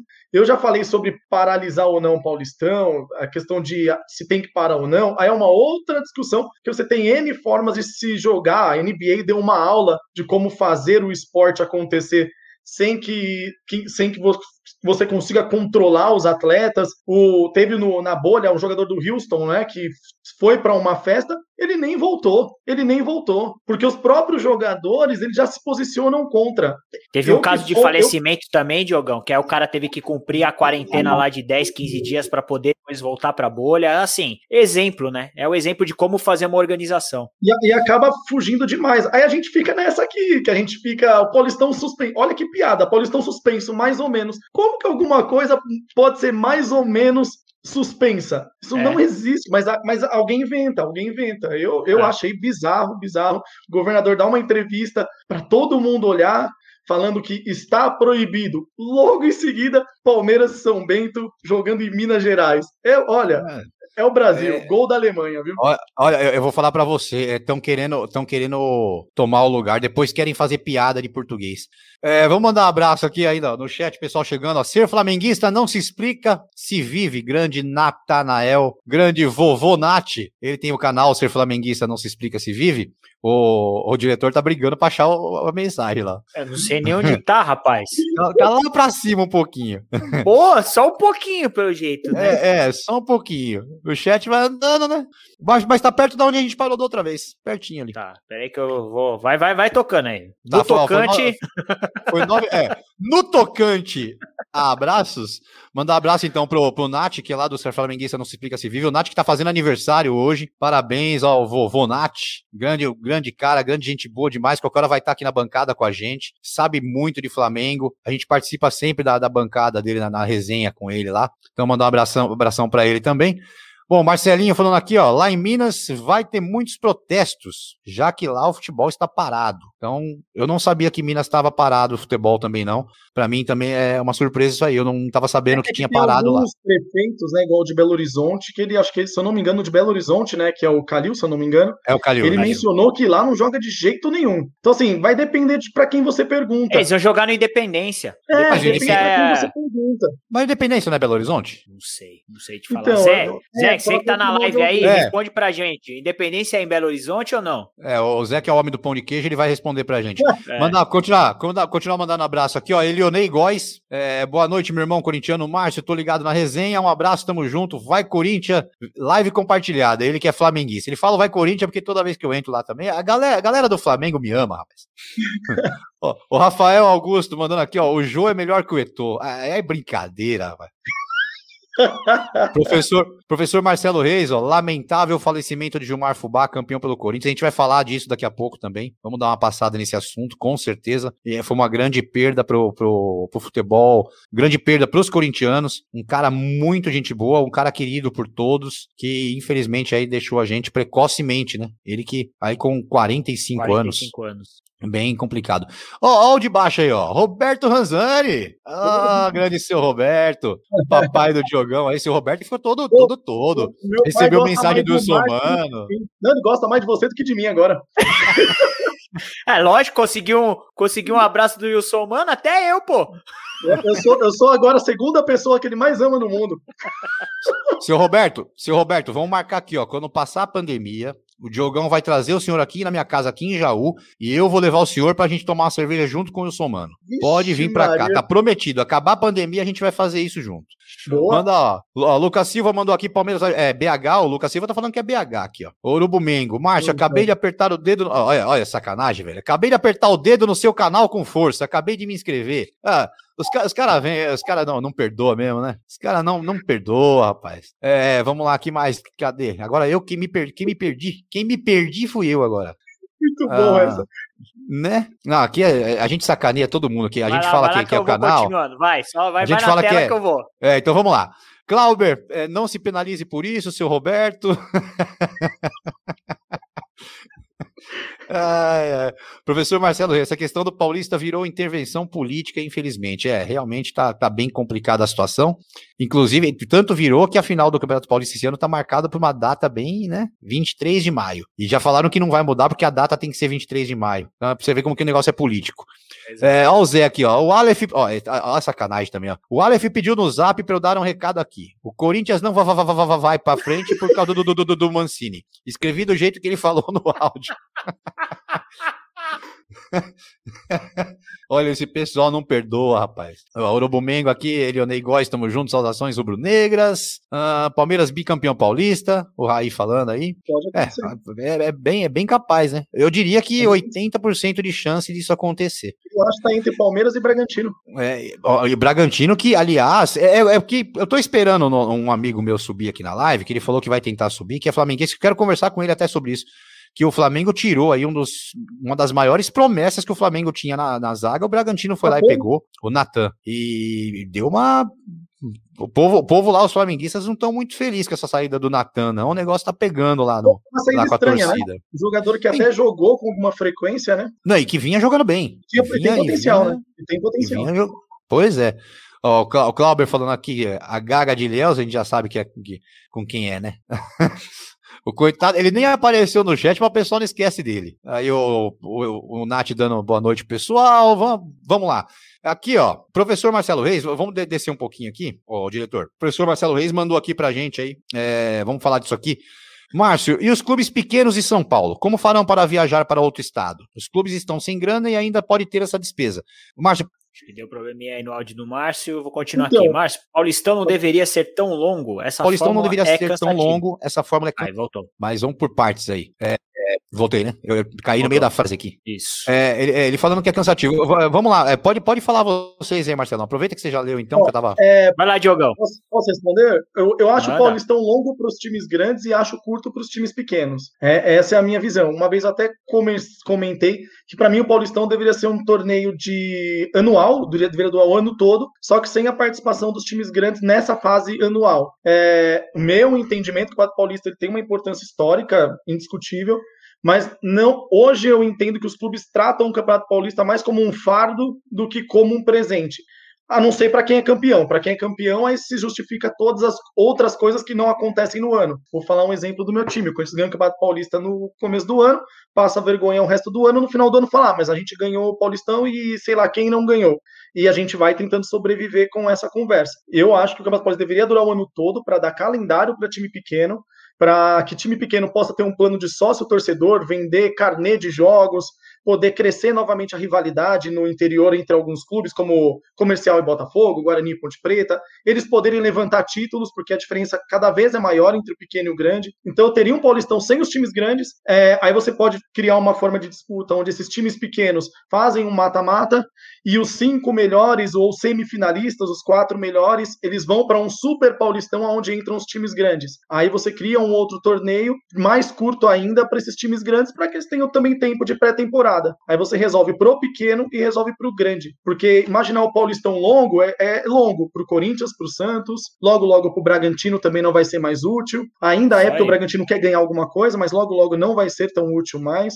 Uhum. Então deveria se mudar, mas cuidando do time pequeno. Até porque hoje, time pequeno não tem nem. O time pequeno não tem dinheiro, estão é. quebrados. Até para traduzir um, para o professor Marcelo Reis, na verdade, o que acontece, professor, é se acontecer de jogar fora do estado, quem vai arcar com isso é a Federação Paulista de Futebol. Tanto que o jogo entre São Bento e Palmeiras, todos os custos de hotel, translado, alimentação, a federação vai ter que bancar, porque é ela que movimentou o, o, a praça do jogo. Então, ela vai ter que arcar com esse custo. Então, os clubes pequenos, nesse caso, não vão sofrer tanto por, porque o custo não vai sair deles, mas já estão sofrendo com a pandemia, com essa falta de patrocínio, de torcida, de poder angariar essa receita aí a mais. É, inclusive o jogo São Bento e Palmeiras, a federação que vai bancar toda, todo o transporte, todo o hotel Exatamente. e tudo mais. Né?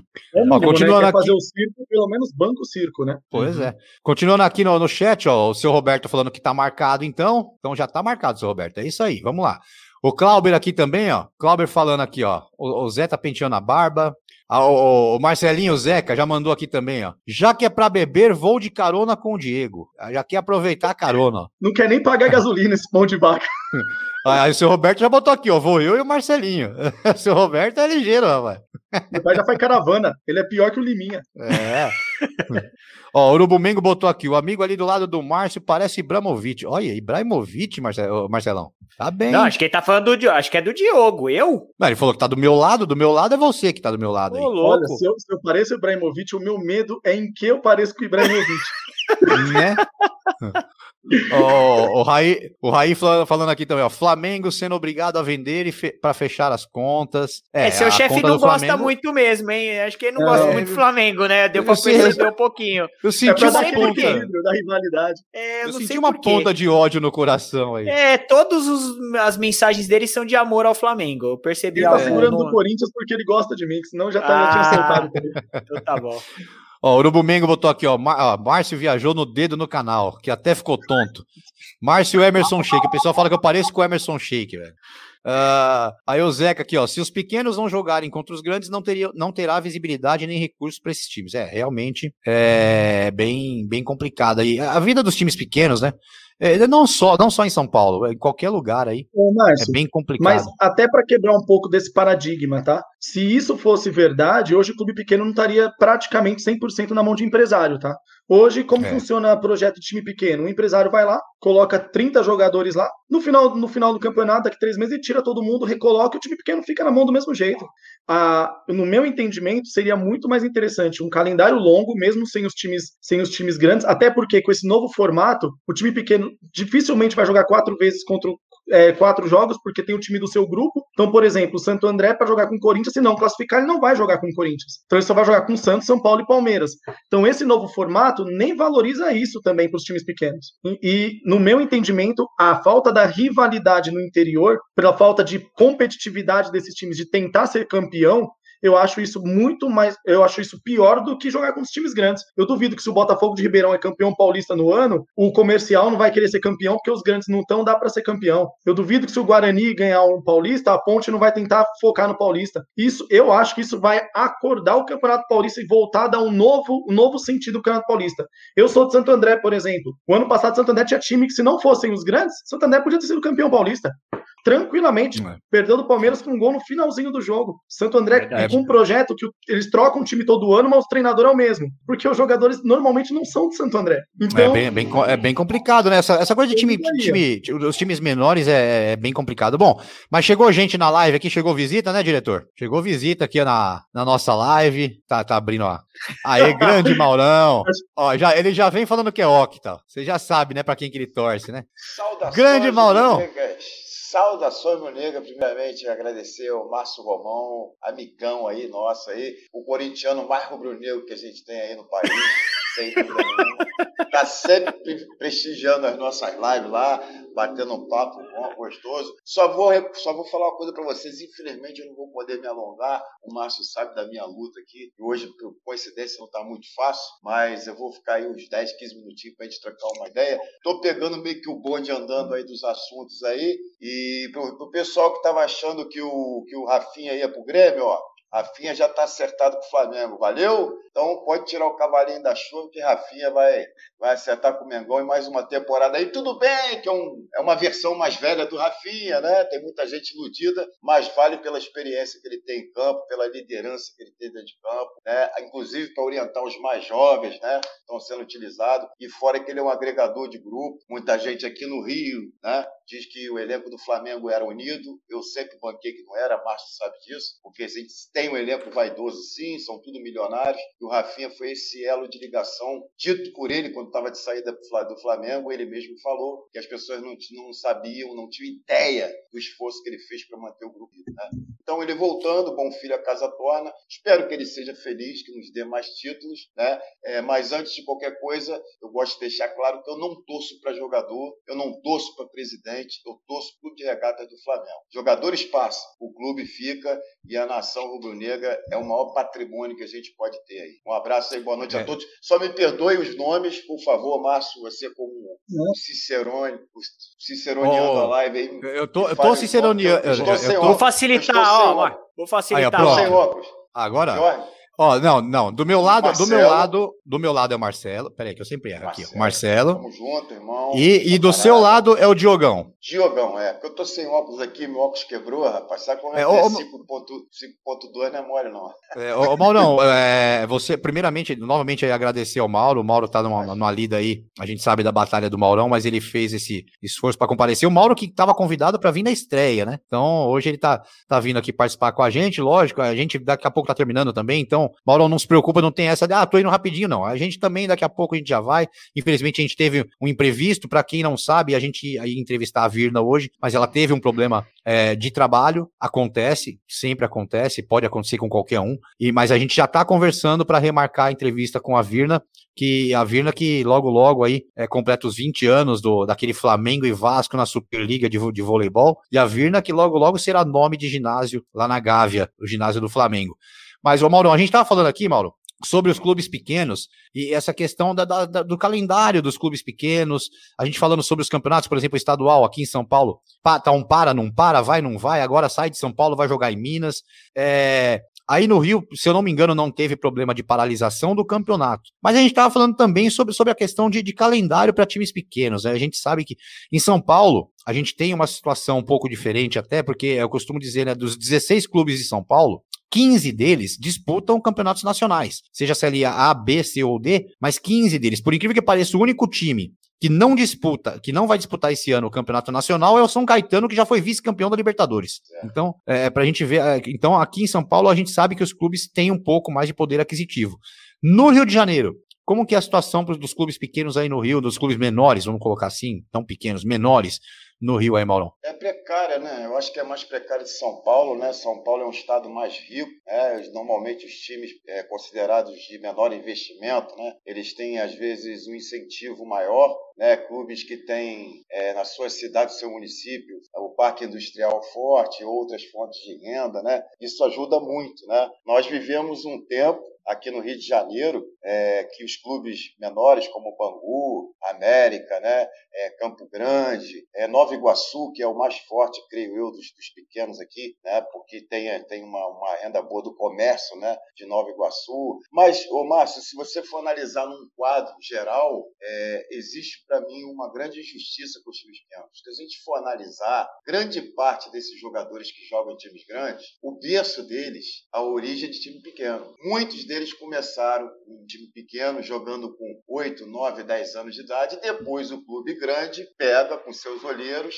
né, e leva para os clubes grandes. Então eu acho que, eu não sei o que deveria ser feito, penso eu, uma reforma de uma maneira geral no futebol brasileiro, para tornar um, para ter um equilíbrio maior. Né, para se fazer uma justiça maior com, com esses clubes de menor investimento, porque senão a gente vive uma distorção muito grande. E isso futuramente é, significa até prejuízo para os clubes grandes, porque se você não, não incentiva os clubes menores a, a terem bons times, bons elencos, uma boa estrutura, futuramente você tem um campeonato é, estadual fraco, um campeonato regional muito fraco. Né? E, e eu acho que a graça do futebol, eu sou um defensor disso, embora eu reconheça que, que, que a modernização do futebol, a tendência é que os, os, campeonatos estaduais, e há uma campanha muito grande por parte da imprensa, é de se acabar com os campeonatos regionais, mas é porque muitos jornalistas pensam o futebol brasileiro como se fosse a Europa. O Brasil é um país continental. Não tem como você fazer, é, acabar com os campeonatos regionais e vivemos só de campeonatos a nível nacional. Né? Nós temos muito mais estados, muito mais municípios, e precisamos sim, na minha opinião, fomentar,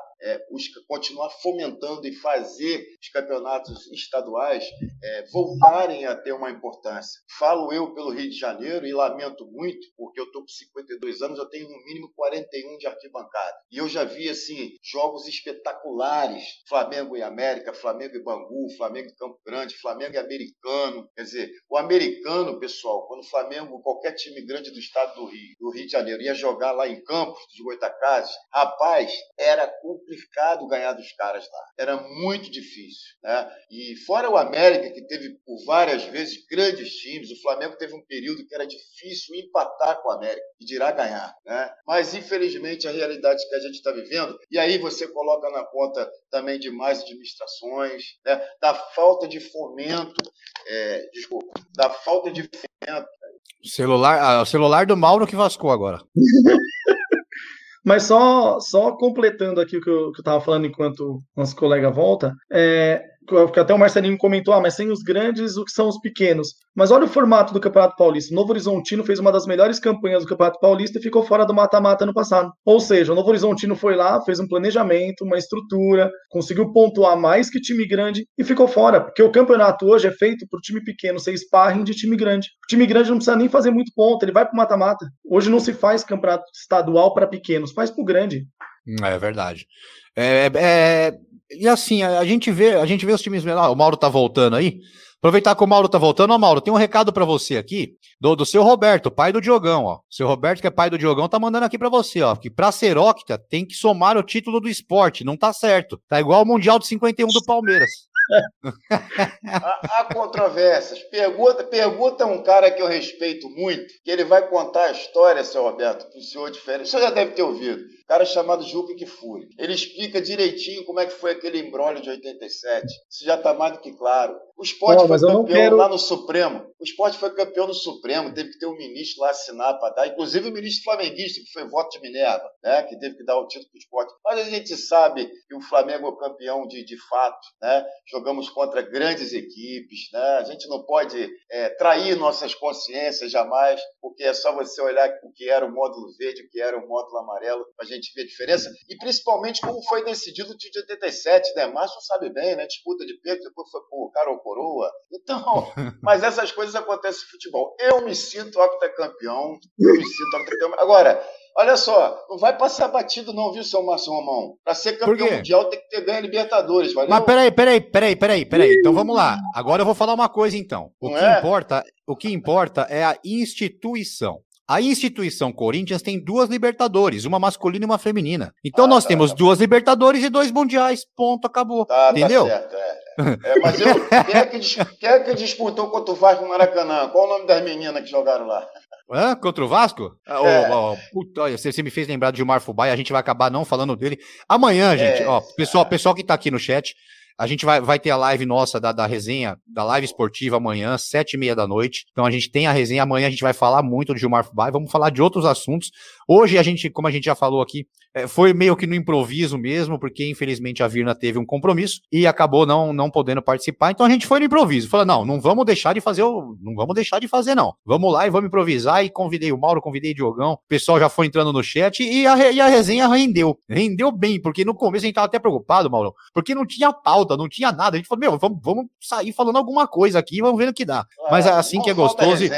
E a resenha é, vai. Você, Agora, antes de. Vai falar antes... do, do, do Fubá amanhã. Sim. Eu quero aqui deixar meus sentimentos à família, inclusive eu passei né, essa mensagem para o Márcio, porque coincidentemente já é, acho que a 58 vez que eu sempre assisto no YouTube o Gilmar Fubá contando as histórias dele, rapaz. Que cara sensacional, que personagem que o futebol perdeu, né? Infelizmente, Aí. né, esses caras tão bons assim, se vão tão cedo, enquanto outras tranqueiras, né, que a gente sabe que fazem no país aí, é, ficam, né? Mas faz parte. Lamentável é uma... mesmo o, a perda do Fubá. O cara, o cara, o cara é, o cara é muito, muito resenha. E o, diretor, é, você sabe que a gente tem mais uns convidados aí, porque o Mauro, quando ele vem, ele traz uns convidados também, né?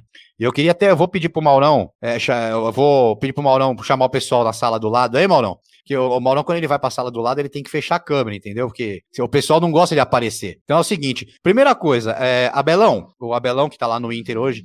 Ô, Abelão, é, o que, que você achou da final do Brasileirão aí, Abelão? Como que foi para você isso aí? Boa noite pra todo mundo, cara. Tô revoltado, cara.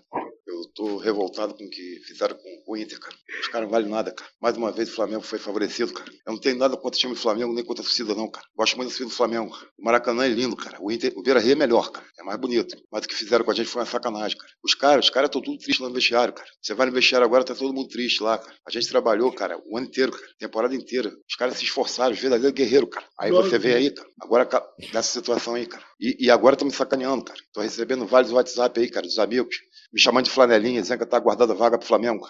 Mas futebol é assim, cara. Futebol tem essa sacanagem aí, cara. É, mas, eu, mas foi lindo, cara. Apesar de tudo, foi lindo, viu? Foi lindo.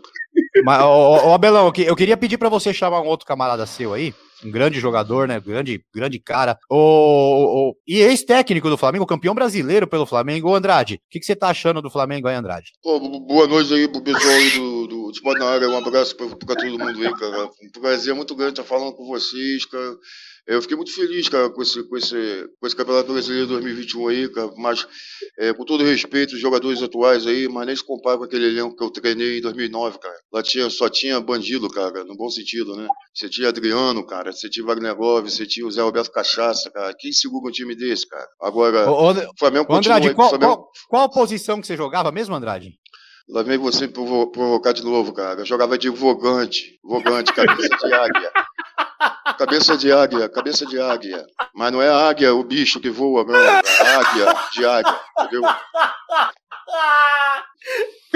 E, ó, e tem, tem mais uma, tem mais, mais uma, e tem mais uma resenha aqui que é, é polêmico, né? O, o seu Edson, o que, que o senhor tá achando de mudar o nome do Maracanã pro seu nome, seu Edson? Olha, primeiramente queria mandar um abraço aí pro Diogo, viu? Mandar um abraço pro Marcelo, um abraço pro Márcio. Prazer estar aqui, viu? Estreando aqui com vocês. Olha, eu tô, Obrigado, eu tô muito rei. triste.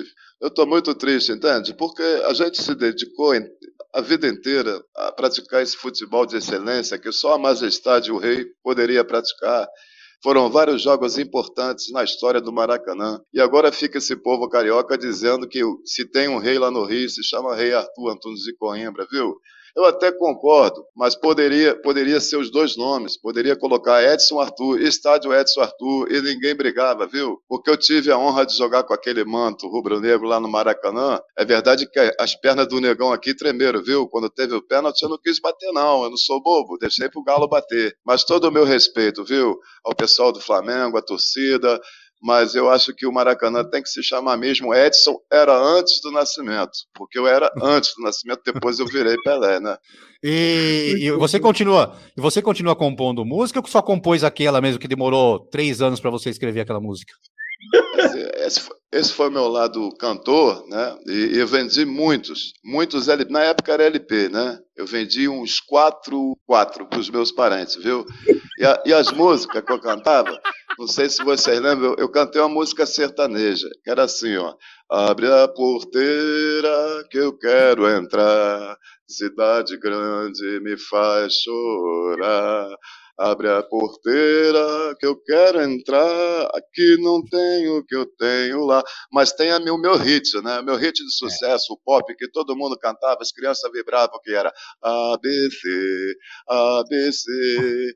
Toda criança tem que ler e escrever, ABC. Já tô ficando rouco, chega. Tô aqui no quiosque de Santos comendo meu camarão de três anos, que tem mais ou menos 40 centímetros de altura, e tomando meu vinho do Porto.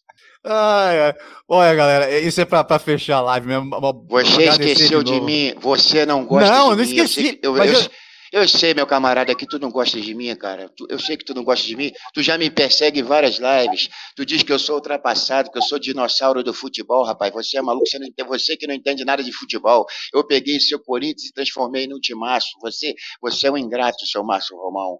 Lembra, Não, lembra do Sérgio Ramos? Lembra do Sérgio Ramos? Era volante, volante, cara. Eu botei ele zagueiro, virou o maior zagueiro da história do planeta. Vanderlei Luxemburgo, gente, as pessoas não gostam, mas é o maior treinador de todos os tempos dessa semana. Ô, Luxa, você que, tô, você que deu oportunidade pro Gilmar ali no, na final do, do Brasileirão, Gilmar né? Fubá, temos uma história linda que o Gilmar Fubá, na, na véspera da decisão, chamei ele lá no meu quarto. Vai lá, Gilmar, vai lá que eu vou ter que fazer uma coisa na sua camisa. Botei, mandei o negão mergulhar sete vezes na banheira e ele saiu desesperado. E deu tudo certo, viu? Porque no dia do jogo ele machucou, levou a entrada e torceu o tornozelo. Eu- Eu ia chamar, eu ia falar, né, ó, é pra terminar, queria agradecer que o Luxemburgo veio, mas ele já entrou assim. Ô, professor, tenha calma nesse momento, professor. É, mas é porque É eu tô aqui fazendo as unhas aqui com a manicure, mas isso é uma outra história. Muito bom, cara. Ah, é. Gente, mas ó, é, é pra fechar mesmo. Maurão, brigadão, Maurão. Parabéns, Maurão. Parabéns, abraço. muito bom, Mal- muito bom, cara. O, o Mauro que a gente, tem- a gente tem um Aqui é todo projeto mundo aí do... Aqui é todo Sim. mundo corintiano? Beleza, Sim. então estamos em casa. Mas é, o, o Mauro que, que já tem, eu já convidei o Mauro para participar da bancada aqui com a gente, é, e participar mais, mais constantemente, lógico, é, também, mas a gente, eu e o Mauro, a gente tá conversando aí que o Mauro tem outras questões que a gente entende, lógico, sempre, mas com certeza esse convite vai, vai ser feito sempre, viu, Maurão? Eu sempre vou estar lá convidando você para subir na- no, no bate-papo. É, quem sabe um dia com mais tempo, o Mauro que manja muito de futebol. Não é só de Flamengo, não, pessoal. É de futebol no geral mesmo. É, o Maurão é um grande cara, um grande amigo aí que, que as lives e a internet me deu. Essa, bom, essa galera do Flamengo aí que, que eu participo em todas as lives.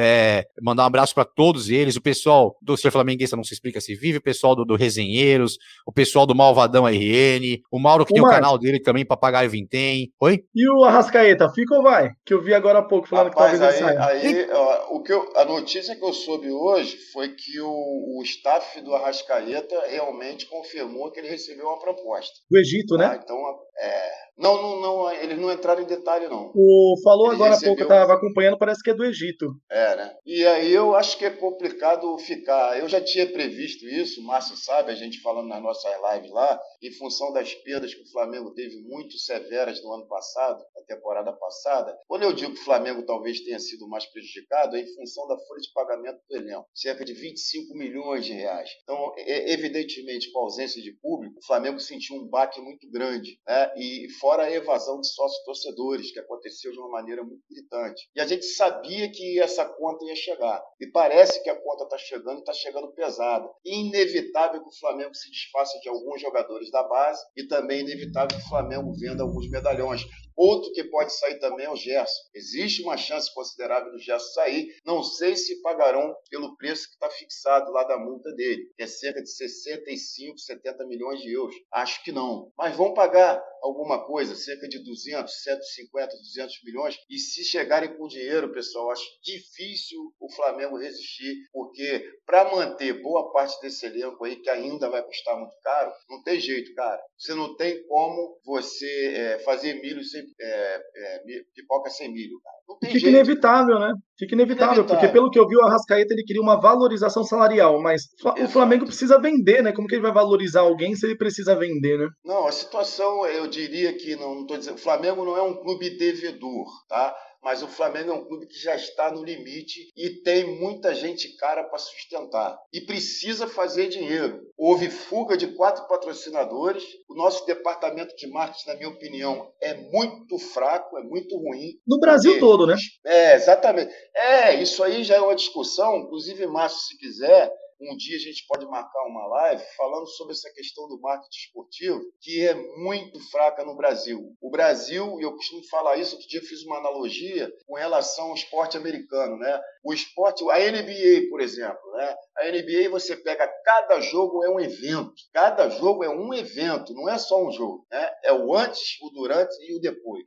E eu acho que falta as nossas cabeças pensantes aqui, desculpe os publicitários e tal, falta enxergar um pouco isso, ter essa visão mais empreendedora em cada partida, porque o futebol tem muito apelo, né, na minha opinião. E até aproveitando o ensejo, para falar com, com o Márcio, com vocês que são de São Paulo, que eu sou um carioca assim meio quase que paulista. E o culpado disso tem um nome, Luciano do Vale, cara. O Luciano do Vale que foi o cara que é, abriu, né, fora o futebol, o leque de opções para o brasileiro, principalmente para as crianças, na época eu era novo, com relação a outras modalidades esportivas. É uma pena ver, né, hoje no tempo de vir, né, que a gente ia falar sobre isso tudo. Eu vi ah, um, trecho do outro rapaz que estava aí na live, e ele falando da questão do vôlei. O vôlei chegou em 84, 85, não me engano, chegou a ter uma popularidade próxima do futebol. Eu lembro que eu comprei uma camisa do Brasil de vôlei. de Luciano do vôlei. Exatamente, com aquele timaço do Renan, do Montanaro, do Williams, quer dizer,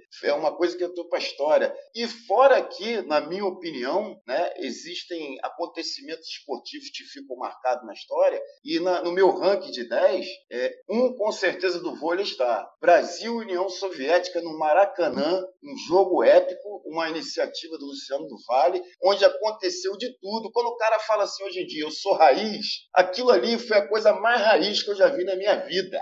Foi, Os foi o jogo que. por causa da chuva. O, o jogo foi, foi, foi.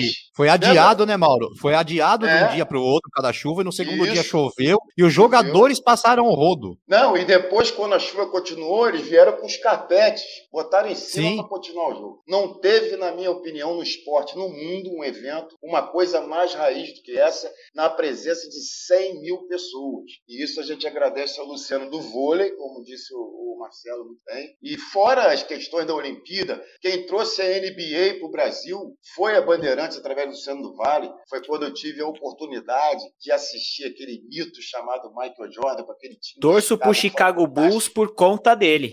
Exatamente. Então, quer dizer, é, isso me Luciano do Vale um foi técnico de paulista. Master, pô. É, É, exatamente. Fez o time de Master, verdade. Sim, E foi o treinador. a primeira vez que eu vi Rivelino jogando, porque eu não lembrava, eu era muito pequeno, e esse negócio do Ronaldinho Gaúcho olhar para um lado e dar um tapa para o outro, eu já tinha visto com o Rivelino já coroa lá no Master. Né? Então, quer dizer, o Edu, né, irmão, do Santos, o que, que era aquilo jogando bola, né? A barrigudinho no Master entortando todo mundo. Então, agradeço muito, cara, ao Luciano do Vale, porque ele, cara, se fosse, se ele tivesse nascido nos Estados Unidos ou na Europa, ele teria um Era uma reconhecimento lenda. muito maior por tudo que esse cara fez para o esporte brasileiro e ele foi um desbravador, porque você sair de uma Globo na zona de conforto do futebol, fazendo Copa do Mundo, para poder ter o seu empreendimento e ter essa visão de que o Brasil precisava enxergar outras modalidades esportivas, eu acho que todo mundo tinha que bater palma de pé para esse cara. Essa é a minha opinião. Concordo, aí. Marão. Assino, em- assino com o relator.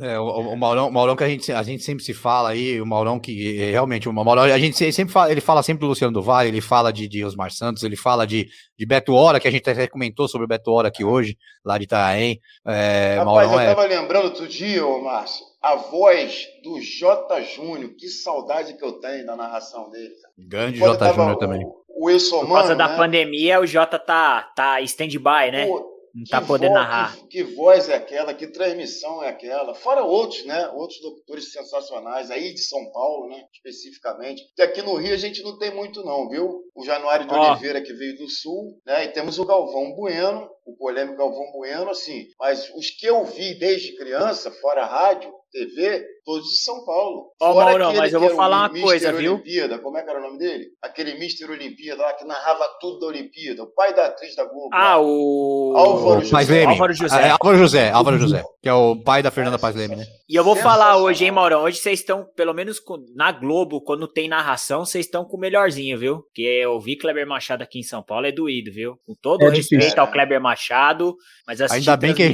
Ainda bem que Everaldo Marques tá começando a pegar um pouquinho mais de jogo. Nossa, Graças a ainda Deus. bem, graças a Deus, viu? O Kleber É é, O Corinthians complicado. não faz gol. O Corinthians quase nunca faz gol pra ouvir ele gritar gol do Corinthians, mas é ótimo ter ele ali. É. Bom, galera, estamos chegando no final, né? Final da nossa live de hoje. Mandar um abração pro Augusto Matos também, que chegou agora há pouco Pô, aqui, ó. Boa, boa noite. É, grande, grande Augusto Matos, deixando o like maroto aí, fortalecendo o canal. É isso aí, obrigadão, Augustão. Um abração pra você. Bom, vamos começar as despedidas aqui. Vou começar pela, pelas visitas, né? Diogão, obrigado pela força. Grande ajuda hoje. O cara que, meu, chamei aqui pelo WhatsApp, falei, cara, me ajuda. Ele na mesma hora, não, Márcio, tô subindo. Jogão, brigadão, a resenha foi, meu, nota 10. Amanhã a gente tem resenha, amanhã tem a live esportiva, amanhã a gente vai falar muito mais. Ama- Amanhã sim a gente vai vir com uma pauta, amanhã a gente vai vir sabendo do que vai falar. É, vamos vir com, com muito mais assuntos aí, vamos falar de, de outros esportes, é, vamos é, destrinchar muita coisa que aconteceu aí nesse final de semana, não só no futebol, mas nos outros esportes aí. Amanhã vai sobrar até NBA pro Marcelão se bobear. Mas, Diogão, brigadão aí, show de bola, viu? Nada, que isso, eu que agradeço. Precisando gente está à disposição. Mais uma vez, né, conhecendo mais um amigo aí do Rio de Janeiro. Participei de uma live aí do Flamengo com o Marcelo um tempo atrás, a gente falou bastante de Flamengo. É legal, a pandemia tira muitas coisas da gente, mas também dá muita, tá dando algumas coisas, né? E esse monte de amigo que eu venho fazendo na, na pandemia. E eu tô numa fase que eu tô agradecendo pelo que eu tô tendo, viu? Não tô nem reclamando do que eu não tenho, porque porque tá dependendo de coisas externas, de outras pessoas quererem ajudar a gente. Então vamos agradecer pelo que tem e brigadão, precisando, tô à disposição sempre. É isso aí, brigadão, Diogão. Maurão, um abração também para você, meu amigo. Muito obrigado aí por conseguir esse, esse espaço aí. É muita força. Você sabe que eu tô aqui torcendo por você. Dá um, dá um beijo na mamãe aí, que ela fique bem, se Deus quiser, tá bom? Muito obrigado, viu, Maurão? Obrigado você, Marcel. Desculpa ter passado por essa, essa live mais, mais curta do que coice de porco, mas a próxima a gente vai caprichar aí. Prazer mais uma vez estar falando com você. O Márcio foi, como bem disse o Diogo, foi um amigo que a gente fez aí é, nas lives, né? Esse problema mundial, eu costumo falar, né? Há um tempo atrás, vocês devem concordar comigo, a gente passava nos bares e via uma mesa com oito pessoas no celular próximos fisicamente distantes. E agora parece que o Papai do Céu, não sei quem foi, fez o inverso. Hoje a gente está mais próximo através do mesmo celular que nos distanciava quando fisicamente podíamos estar nos falando muito mais, né? Então que a gente reavalie as nossas vidas, faça uma reflexão e essas amizades que estão surgindo é, são muito positivas e como eu sempre gosto de falar, vamos aprender a viver um dia de cada vez. Objetivos e planos são válidos, mas vamos dar valor às mínimas coisas que todo dia nos acontecem e às vezes deixa passar de perceber. Valeu, Marcelo, tamo junto, Diogão, aquele abraço. Márcio, quando precisar e eu tiver condições, a gente vai se falando, tá? E vou trazer mais gente, tá? Para participar. Com certeza, é, eu e o Maurão a gente já tá... no laboratório. Tô no laboratório. É, e eu e o Maurão já estamos. O Maurão tá conseguindo um contato bom pra gente aí, que se Deus é. quiser vai dar certo também. Sim. Marcelão, brigadão mais uma vez. Amanhã, amanhã o Kleber estará de volta, né? O Kleber que é o, o nosso parceiro aqui. Um abração pro Kleber também, que tá de mudança, voltou para Santa Catarina. E amanhã ele vai estar com a gente de novo. O Kleber, um abraço. Marcelão, obrigado aí pela companhia e amanhã estamos de novo aqui, né? Amanhã estamos aí, mais uma live. Agradecer aí, Maurão e seus, seus convidados. Muito bom, muito bom, cara. O Abelão é espetacular. Top, top, top. Diogão, já é sócio, já é sempre, sempre salvando a gente na fogueira aí. Quando estamos na fogueira, chama o Diogão. Joga 10 que ele pega no alto e vai. Tá tranquilo. Eu sou o Dinei. Eu sou o Dinei do negócio aqui. Bota nos 47 segundo tempo. Boa, boa. Agradecer também o Zé que participou do início da live com a gente aí. Trouxe muita informação, principalmente nessa questão dos esportes para as escolas. E, cara, só agradecer todo mundo aí que participou da live, deixou o like, se inscreveu no canal e deixar a mensagem aí para todo mundo. Gente, cuidado aí com esse vírus. Fiquem em casa quem puder. Se cuidem, cuidem dos seus próximos. Que é o que a gente pode fazer nesse momento. E na Tamo dúvida, junto, dá um gente. pulinho no hospital, gente. Vai ver como é que tá. Criem vocês a opinião de vocês, gente. A gente precisa de é. mais gente com opinião própria, tá? Um abraço. Ô, Murici, toma juízo, Murici. É isso aí.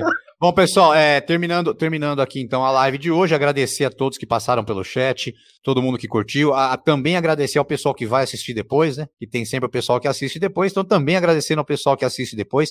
É, lógico, é uma singela homenagem, mas aqui o programa de hoje fica em homenagem a Gilmar Fubá. E em especial também fica em homenagem ao meu amigo Rogério Morales, que também perdeu a vida para essa pandemia desgracenta, perdeu a vida na, de ontem para hoje. É, também fica em homenagem aos dois. Boa noite a todos, fiquem com Deus, usem máscara, se protejam e até amanhã, se Deus quiser. Diretor, solta a vinheta.